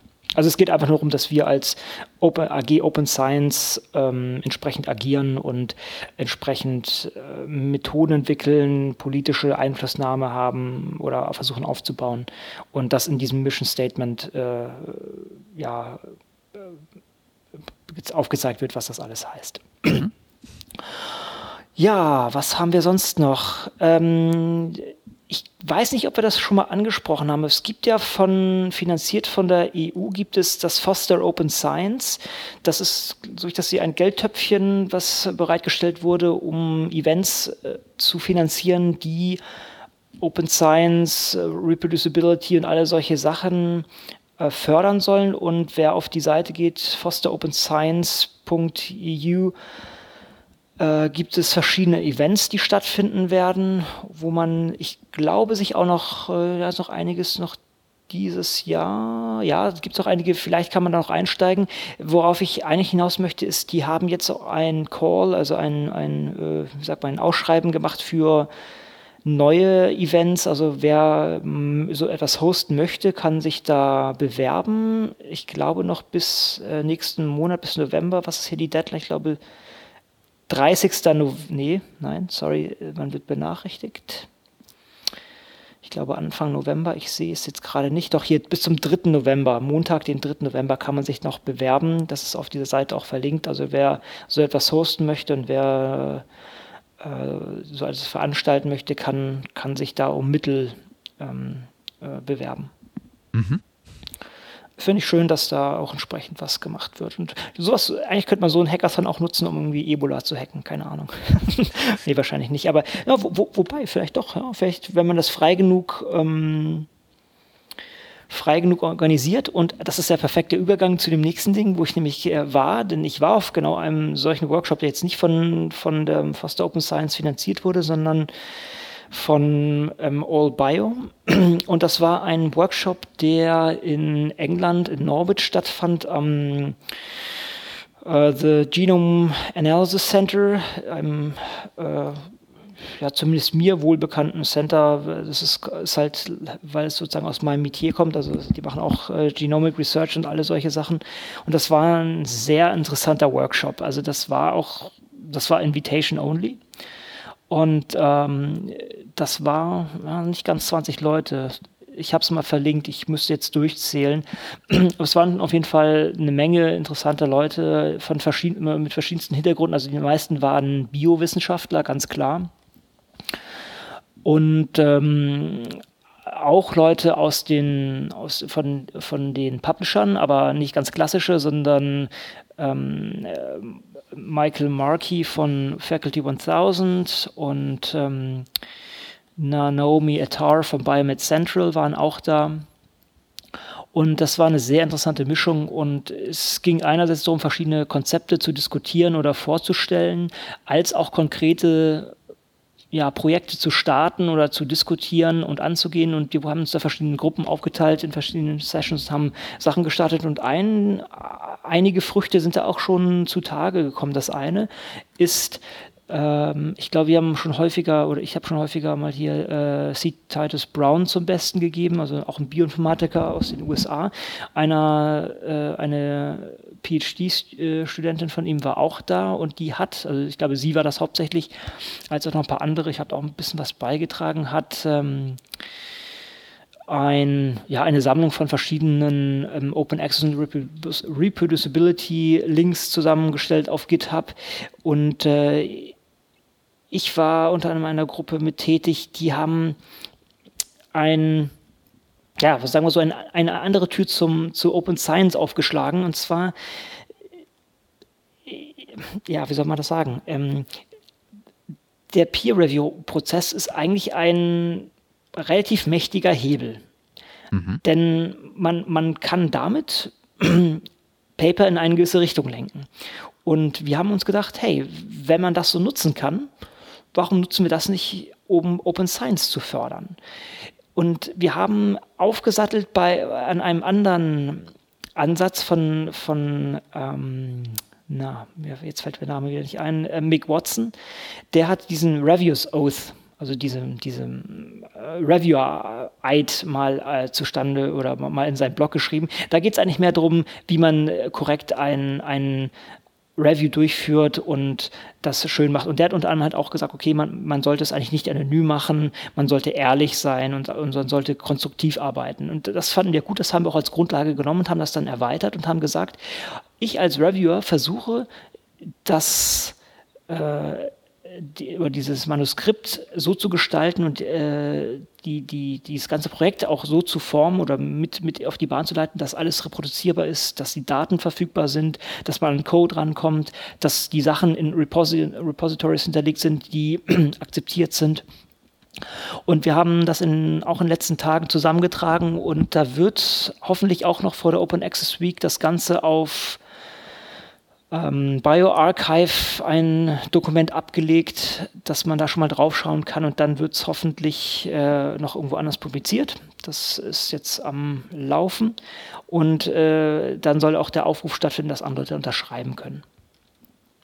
Und äh, das, denke ich, ist eigentlich ein schöner, ja, ein schönes Ergebnis von so einem paar, also ein paar Tagen Workshop, der vielleicht doch den Gedanken des der Open Science doch etwas weit hinausträgt und, und hoffentlich auch weitere Früchte trägt und ähm, ja, viel, viel zum Formen der Community beitragen kann. Das wird jetzt zeigen, wie, wie weit das Ganze aufgeht. Aber ich finde auch, allein, selbst, selbst wenn das kein anderer adaptiert, wenn jetzt die paar Leute, die jetzt drin saßen, das umsetzen, und jeden Tag, äh, nicht jeden Tag, aber jede, jedes Jahr einige ähm, Publikationen in die Hand bekommen, dann kann das schon eine Sache verändern. Aber ich denke, das wird sehr viel weitreichenden Einfluss haben. Hm. Da, und es ist einfach, ein, ja, bitte? Da, da, äh, das, das ist ein, ein, spannender Gedanke und vor allen Dingen äh, fällt mir da gerade ein, wo du sagst, der Peer-Review-Prozess ist sozusagen eines dieser Rädchen, an dem man drehen oder ansetzen könnte. Mhm. Ähm, hast du davon gehört, was Pablon, äh, Pablons äh, da äh, gerade versucht, so ähm, mal auf den Weg zu bringen? Wir hatten Pablons gleich mal angesprochen, aber ich habe ähm, ich habe noch nicht ganz durchdrungen, wie die das genau machen wollen, muss ich sagen. Genau, also Pablons versucht ja, äh, die Stellen sozusagen diesen Peer-Review-Prozess als eigenständigen äh, wissenschaftlichen Publikationsprozess mal in mhm. den Mittelgrund. Äh, Mittelgrund sage ich schon, Vordergrund. Mittelgrund ist auch schön. Oder Vordergrund. In, in, in, den Vordergrund. Ähm, äh, also Pablons ist ja eine, ist ja eine Seite, wo man eigentlich ähm, äh, vornehmlich Reviews findet zu wissenschaftlichen Artikeln. Mhm. Und was die jetzt meinen, ist, ähm, tatsächlich ist ja, äh, lässt sich ja aus dem Peer-Review-Prozess auch eine Metrik ableiten, nämlich mhm. wie viel Peer-Reviews, wer hatte Peer-Reviewed und wie ist sozusagen die äh, Peer-Review-Lage? Also ne, positiv, negativ, äh, Überarbeitung und so weiter und so fort. Ich weiß nicht genau, ich habe hab jetzt bloß mal ganz kurz reingeguckt, weil mir das gerade so einfiel. Ähm, das können wir beim nächsten Mal nochmal aufgreifen. Mhm. Äh, ich denke auch. Aber, mhm. aber tatsächlich finde ich diesen Gedanken sehr, sehr spannend, mal zu gucken, wie oft wurde denn eigentlich ein Paper reviewed? Wer hat denn das Paper reviewed? Und daraus versuchen auch wiederum eine Metrik abzuleiten. Und auch die Review als so eine Art äh, wissenschaftliches Publikationsmodell zu begreifen, weil in der Tat wirst du ja in der Regel äh, äh, eine Review schreiben in einem Bereich, den du äh, sehr gut kennst und wo du dich dann vor allen Dingen mit dem Paper äh, intensiv und inhaltlich auseinandersetzen musst. Mhm. Ja. Und das finde ich irgendwie einen spannenden Ansatz. Ja, und, und ich sehe auch ähm, Peer Review, äh, Peer Review, PeerJ ist auch äh, anscheinend hier als Partner gelistet bei Pablons. Mhm. Also es ist wieder mal ein Grund für diese für, für PeerJ. Ich, ich werde auch noch mal einsteigen und mal gucken. Also wir hatten es ja schon mal angesprochen, aber da war die, sah die Seite auch noch sehr viel anders aus. Also ich glaube, da wächst auch gerade einiges an dieser Stelle. Ja. Ich werde nochmal drauf schauen. Ich habe jetzt äh, auch mal gesehen, wie sowas aussehen kann. Die haben so eine Beispielseite mhm. ähm, äh, reingeworfen, die wir auch verlinken, unter mhm. pablons.com slash pablon slash one. Äh, hast du so eine, so eine Seite zu einem Artikel, wie so eine Visualisierung der Peer-Review-Timeline aussehen kann. Mhm. Und das finde ich schon ziemlich cool gemacht. Nice, ja. Also das ist irgendwie ganz, ganz gut ja. Cool. Ja, also äh, überlege gerade, was noch zu diesem Workshop zu sagen. Ja, also äh, war wirklich äh, spannend und mal gucken, was da noch alles rausfällt. Und äh, ich hoffe, da äh, kommt wieder mal so einer zustande. Also nochmal ein Dank an die Organisatoren. Ja, was haben wir sonst noch hier? Ähm, ich glaube, das ist noch von dir. Genau, die äh, ja äh, in ja Nächster Punkt. Nein, es, es gab äh, äh, es gibt in letzter Zeit immer mal wieder Umfragen äh, die ich gerne weitertrage. Ähm, der äh, Christian Heiser hatte vor kurzem äh, darum gebeten, mal sich an seiner Umfrage zu beteiligen. Der promovierte zu einem Open Science Thema, mhm. wo er versucht, äh, sozusagen äh, das äh, neue Open Science Paradigmen zu finden. Und derzeit gibt es eine laufende Umfrage des Leibniz Forschungsverbunds Science 2.0 äh, mit dem Thema Data Sharing in Academia. Äh, da geht es also um äh, das, den Umgang mit Daten, äh, mit Forschungsdaten und vor allen Dingen die äh, Wiedernutzung von Forschungsdaten. da würde ich sagen, dass, da nehmen wir einfach den Link zu der Umfrage mit auf. Ich glaube, das kann eigentlich nur helfen und würde einfach den Kanal hier auch dazu nutzen, da mal darauf hinzuweisen. Vielleicht gibt es ja den einen oder anderen, der da sich beteiligen möchte. Ja, und ich habe noch einen Link, das ist jetzt, ich muss ganz ehrlich sagen, es ist peripher mit, mit Open Science, das ist eigentlich mehr Science im Allgemeinen, aber vielleicht, wenn, wenn die Forscher und wenn die, besonders die PhD-Students äh, zu Hause hocken oder im Labor hocken und mal wieder verzweifeln sind, das ist ein Talk, den man sich anschauen kann von äh, Uri Alon, das ist ein TEDx-Talk in Lausanne und ähm, der, wer den nicht kennt, also der Uri Alon ist, äh, also weiß nicht, ein, ein ganz fantastischer Mensch, würde ich mal sagen. Mm, der hat eigentlich die Systembiologie mm, nicht mitbegründet, aber hat, hat da viele Konzepte mit eingetragen. Er ist eigentlich Physiker hat ein sehr gutes Buch dazu geschrieben und hat sich allerdings auch mit diesen Metaproblemen in der Wissenschaft auseinandergesetzt. Wie, wie sucht man sich ein gutes wissenschaftliches Problem und solche Sachen. Das ist auch hier alles mit auf der Seite mit verlinkt. Also der, hat auch eine ganze, seine Vortragsserie zur Open Science, äh, zu Open Science, zu Systembiologie ist auch online. Also wenn man die sich anschauen möchte, kann ich das auch sehr empfehlen. Und der hat einfach äh, mal in diesem kleinen Talk zusammengefasst, was die Wissenschaft vom Improvisationstheater lernen kann. Denn man meint zwar immer so, okay, der wissenschaftliche Prozess ist klar, ich habe eine Idee und dann arbeite ich, arbeite ich darauf hin und wenn das nicht klappt, dann ist man frustriert. Und er meint, man muss einfach davon ausgehen, dass der Plan nicht aufgeht, dass man irgendwo in dieser Wolke verloren geht und dass man sich da herausfinden kann. Und dann weiß man allerdings auch, dass man was Neues gefunden hat, was auf dem richtigen Weg ist. Und das finde ich einen sehr, sehr charmanten Talk, den man sich mal ähm, zu Gemüte führen kann und, und sollte wenn man, wenn man wieder richtig gefrustet ist. Nur kleiner Verweis. Dann gibt es noch, oder willst du dazu noch was sagen? Oder? Nö, dann äh, ja, gut. ich würde sagen, wir. Ich, ich, ich ziehe jetzt hier hart durch. Genau, ich würde sagen, wir, wir, haben die, wir haben die zwei Stunden schon geknackt hier. Ja, dann, dann lass uns noch äh, zwei Dinge machen. Nämlich einmal äh, haben wir noch äh, Literaturhinweise. Äh, ja. Und einmal haben wir noch Veranstaltungshinweise. Ja, ich habe noch diesen äh, Software, äh, Software Discovery Index, den würde ich auch das klingt sehr spannend. Mhm. Ähm, da haben sich Leute zusammengesetzt und haben überlegt, wie, wie müssten wir oder wie, ja, wie können wir die Software, die in der Wissenschaft genutzt wird, ordentlich referenzieren und einbinden. Also wir hatten das ja mit ScienceForge äh, schon mal diskutiert als mögliches Projekt und die haben sich hier entsprechend äh, einige Empfehlungen zusammengelegt und Sachen durchdacht. Ich will, ich habe es auch nicht ganz durch, durchgelesen. Ich will darauf nur, nur darauf verweisen. Aber das ist, das ist schön, da zu sehen, dass, äh, zu sehen, dass es da auch Aktivitäten gibt. Dann, ja, oder? Äh, ja. Ja, ja. Ich, ich, bin, ich bin erstaunt, höre ich das erste Mal von. Ähm, ja. Finde ich ein. Ist, äh, ist, ist das also kann ich das äh, verstehen als etwas, was in der Retrospektive entsteht? Also sozusagen, wir katalogisieren und listen mal Software, die in der Wissenschaft zum Einsatz kommt? Oder kann ich das als so ein Serendipity-Tool äh, verstehen?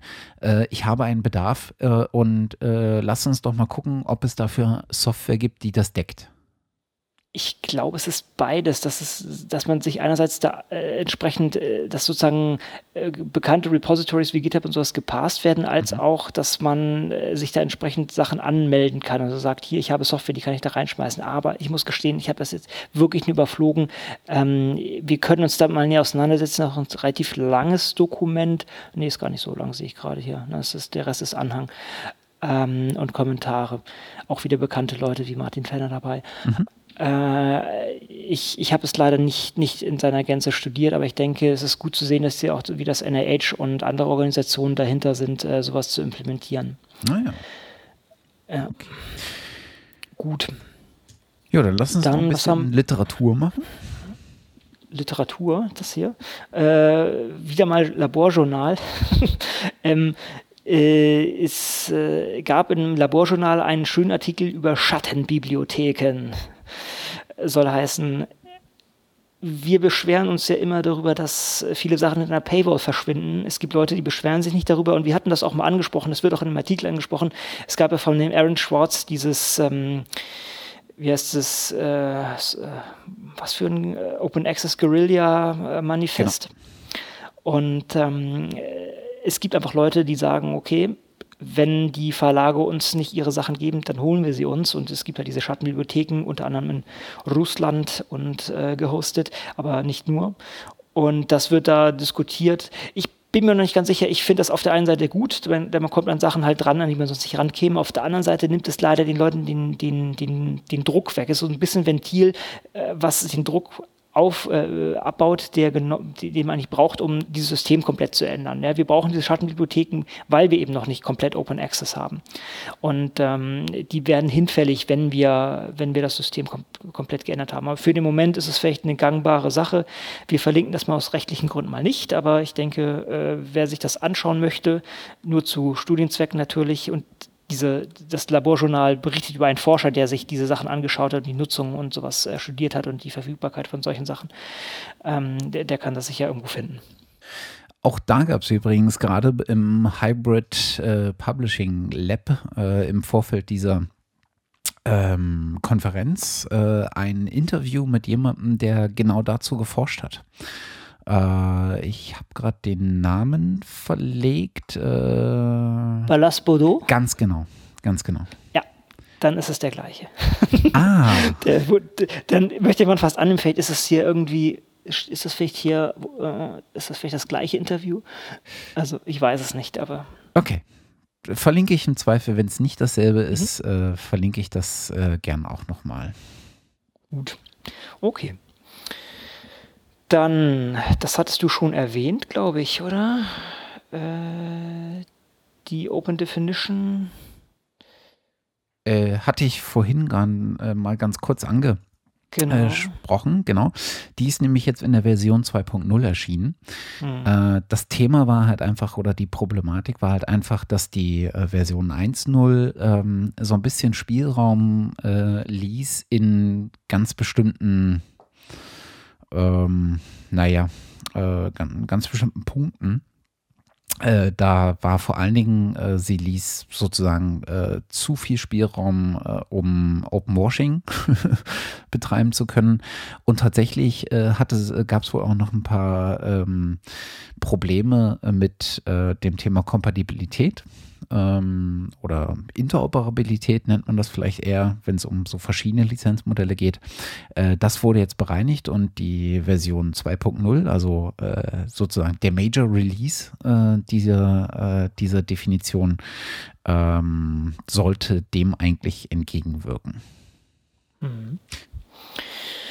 Ja, das ist doch schön. Interess inter interessanterweise ist auch die Datenlizenz Deutschland, von der wir vorhin auch schon gesprochen haben, auch mhm. in der Version 2.0 äh, äh, erschienen.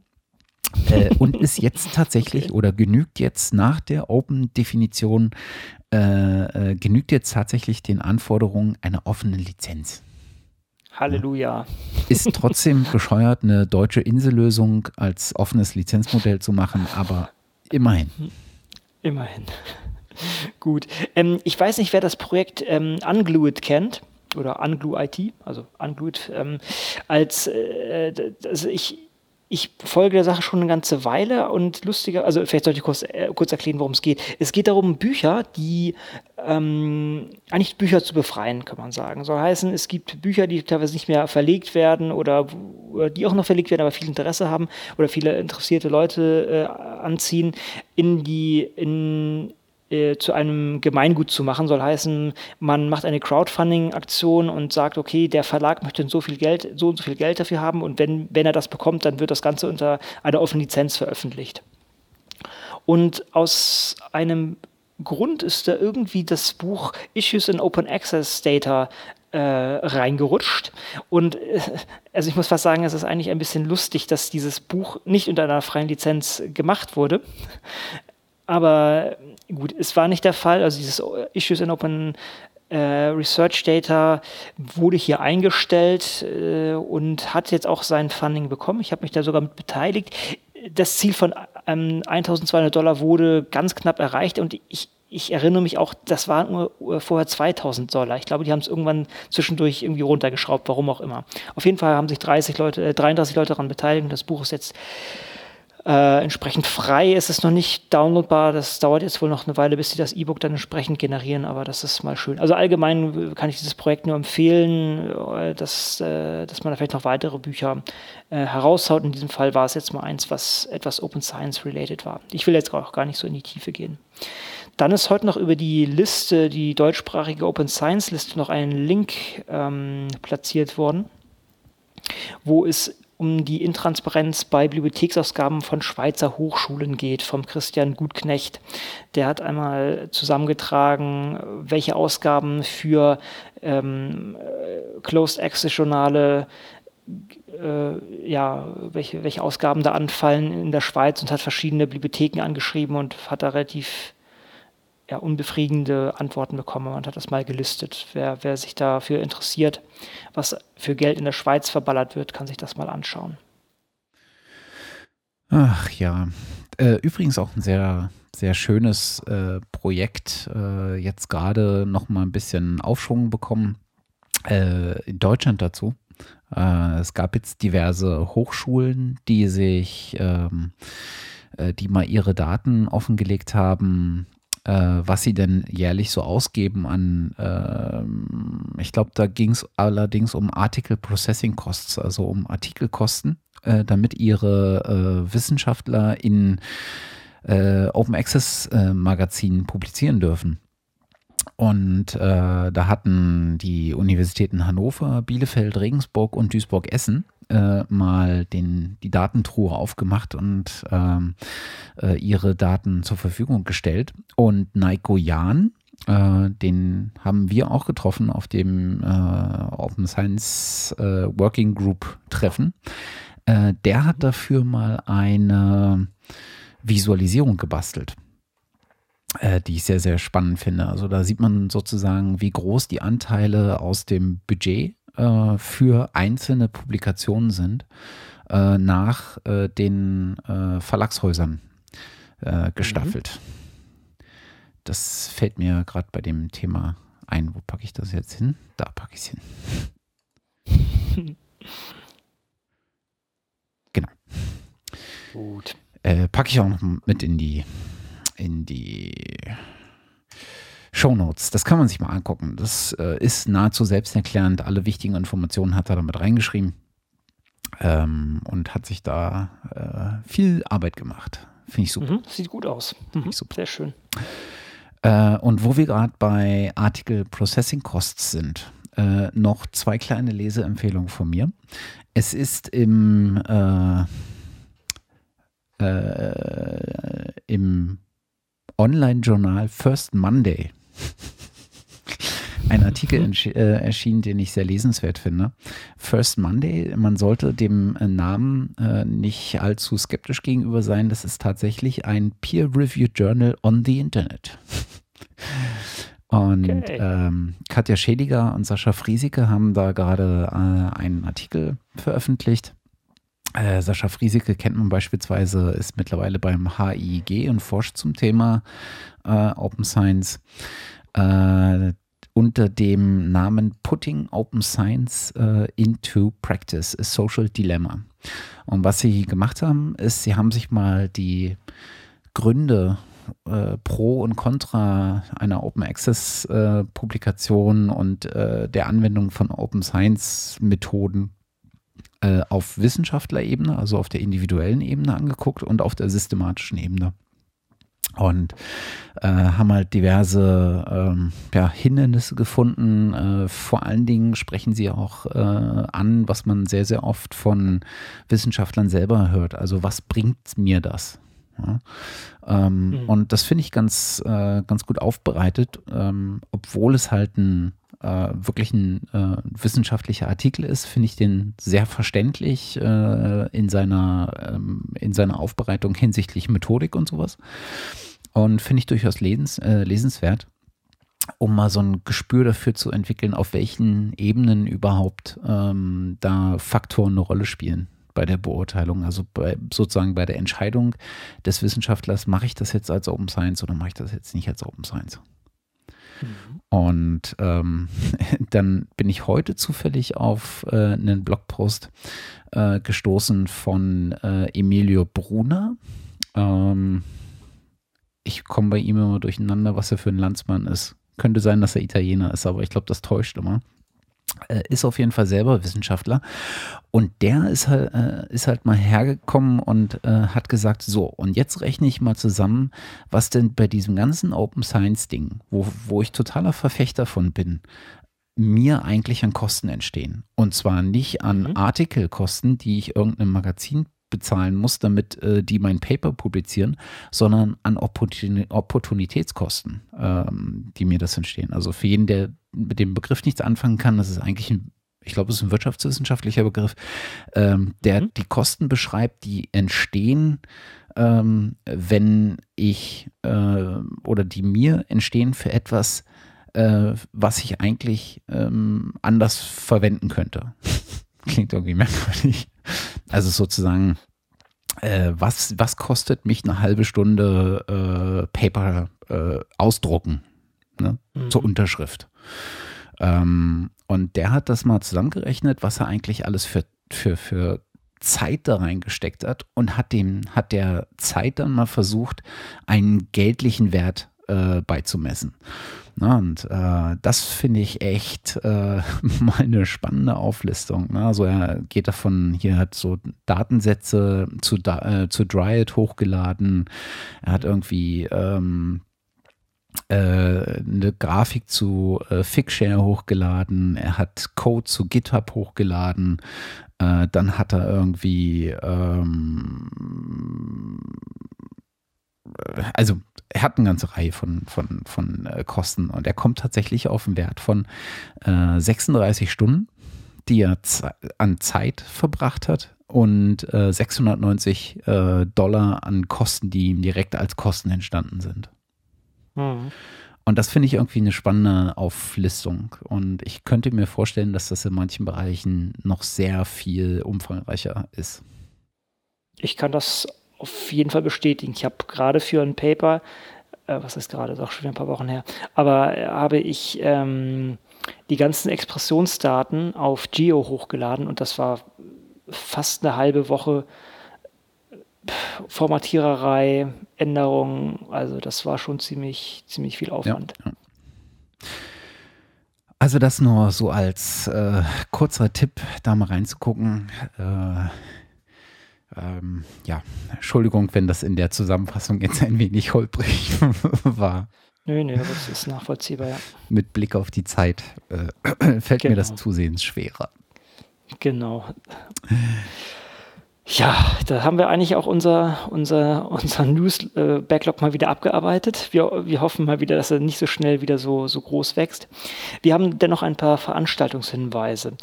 Äh, der eine ist wahrscheinlich jetzt schon zu spät, möchte man fast sagen, und zwar die Open Science Days ähm, am MPI äh, in der Max Planck Digital Library ähm, in Berlin. Allerdings, die laufen gerade jetzt, also jetzt, wo wir gerade aufnehmen. Das heißt, wenn ihr es hört, ist es vielleicht schon zu spät am 13. und am 14. Oktober 2014. Äh, mal gucken, vielleicht fällt da irgendwas Lustiges raus, was, was man noch irgendwie mal zum Besten geben kann. Aber äh, ja, sorry, das ist jetzt leider zu spät. Deshalb können wir gleich weitermachen.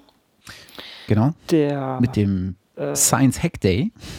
Genau. Mhm, das mhm. war, wenn wir uns an die letzte Folge erinnern, das war der Link, der während der Sendung in die Sendung polterte. Genau.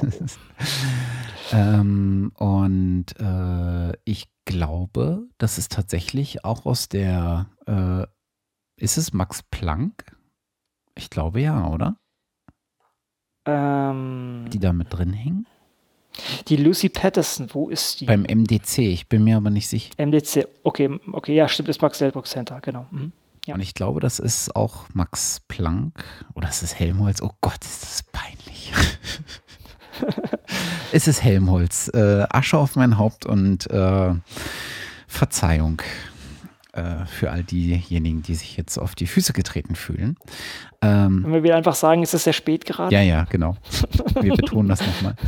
Äh, also es geht um, äh, um so ein Hackday, waren wir ja schon vorhin schon mal bei einem äh, Thema, äh, wo man im Prinzip äh, versucht, äh, Wissenschaftler und Wissenschaftsinteressierte äh, zusammenzubringen ähm, und äh, ihnen eine Umgebung zu bieten, in der sie einfach äh, ja, hacken können. Ne? Ich glaube, man ist da relativ offen, was dabei rauskommt. Ähm, ja, ich war ehrlich gesagt noch nie bei einem reinen Hackday. Insofern kann ich gar nicht so richtig sagen, was da passiert. Ich weiß auf jeden Fall, dass es nicht nur um Software, sondern auch um Hardware geht. Und dass man versucht, gemeinsam sozusagen so einen Hacking-Plan zu erarbeiten und dann innerhalb dieser äh, zwei Tage sind es alles in allem, äh, was zustande zu bringen. Mhm. Finde ich auf jeden Fall einen schönen Ansatz und ich denke, ich werde, wenn es meine Zeit zulässt, auch mal vorbeigehen. Zumindest mal äh, einen Tag und vielleicht kriege ich ja die Lucy mal vors Mikro und äh, lass mir mal von ihr erklären, um was es denn eigentlich geht. Das wäre klasse. Gut, und dann sind noch zwei andere Sachen. Genau, wiederum ein, äh, ein, ein Link und ein Event, äh, was aus der, äh, ja, aus dem, ähm, aus dem Schoß des Max-Delbruck-Zentrum in meine Aufmerksamkeit gefüllt, äh, gefallen ist bin ich auch wieder über die Lucy drauf gestoßen, äh, die, glaube ich, da auch äh, involviert ist in der Vorbereitung. Und zwar geht es um das äh, State Experience Science Festival, ein äh, ja, wissenschaftliches Festival, was in Berlin stattfindet. Und zwar, hm, hm, irgendwo stand auch noch ein Datum. Äh, müsste jetzt auch im Oktober sein. Moment. 28. Oktober bis 1.11. Und da geht es äh, glaube ich, äh, um, um eher so einen kreativen Ansatz, äh, wie man mit wissenschaftlichen Ideen umgeht. Und ich glaube, das hat eher so ein, so ein, so ein Stückchen was von, äh, äh oder ist eher so eine Melange aus Wissenschaft, Kunst und, ähm, ja, und, und Öffentlichkeit. Mhm. Es gibt, es ja. gibt ein Programm, äh, dazu. Ähm, es gibt Workshops, äh, Workshops, die stattfinden. Es gibt Talks, es gibt äh, Filme, die gezeigt werden. Es gibt eine Ausstellung, die vor Ort ist. Ähm, und es gibt ein Forum, ähm, auf dem Panels auch stattfinden. Also wer das Ganze äh, sich mal anschauen möchte, äh, Ende Oktober in Berlin. Genau. Und dann noch die jedes Jahr stattfinden, super tausend tolle Open Access Week dieses Jahr vom 20. bis zum 26. Oktober und zwar überall.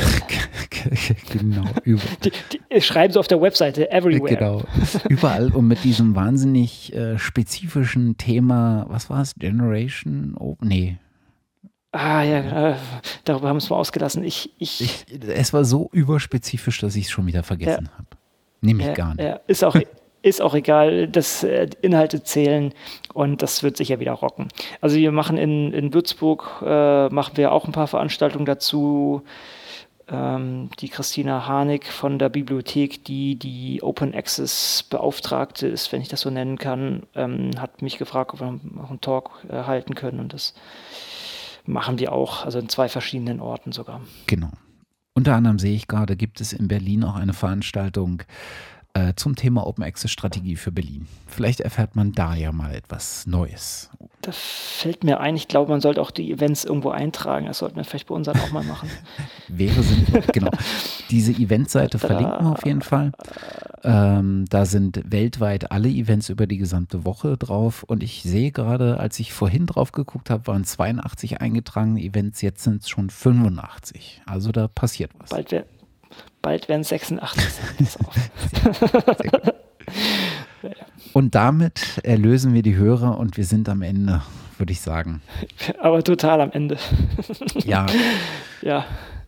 Vielleicht ist es an der Stelle gar nicht mal so schlecht, ähm, werte Hörerinnen und Hörer, ähm, wie gesagt, ihr könnt das Ganze hier mitgestalten. Ihr könnt uns auch sagen, es ist alles viel zu lang und unorganisiert. Sowas hilft dir als Feedback, damit man mal so ein Gefühl dafür kommt, bekommt, wie, äh, ob wir euch damit eher auf die Nerven gehen oder ob das schon irgendwie so passt oder ob wir vielleicht drüber nachdenken sollten, ein bisschen anders und strukturierter aufzubauen. Also, wenn ihr da Wünsche, ähm, Anregungen habt, dann lasst es uns einfach wissen. Genau, wir, wir sind nicht immer so äh, Punks und, und machen alles so unorganisiert. Wir könnten auch anders. Ja. Könnten. es wäre mehr Aufwand zugegebenermaßen, es, ist, es, es ließe sich einrichten. Genau. Ja, gut. In dem Sinne, ähm, ich denke, das war jetzt lang genug und wir müssen jetzt nicht noch ein langes Ende hier noch herauszögern. Ähm, wir werden es hoffentlich mit weniger Abstand die nächste, die nächste Folge aufnehmen und dann wieder bei euch sein. Genau. In dem Sinne, vielen Dank fürs Zuhören und äh, bleibt offen. Danke und tschüss. Tschüss.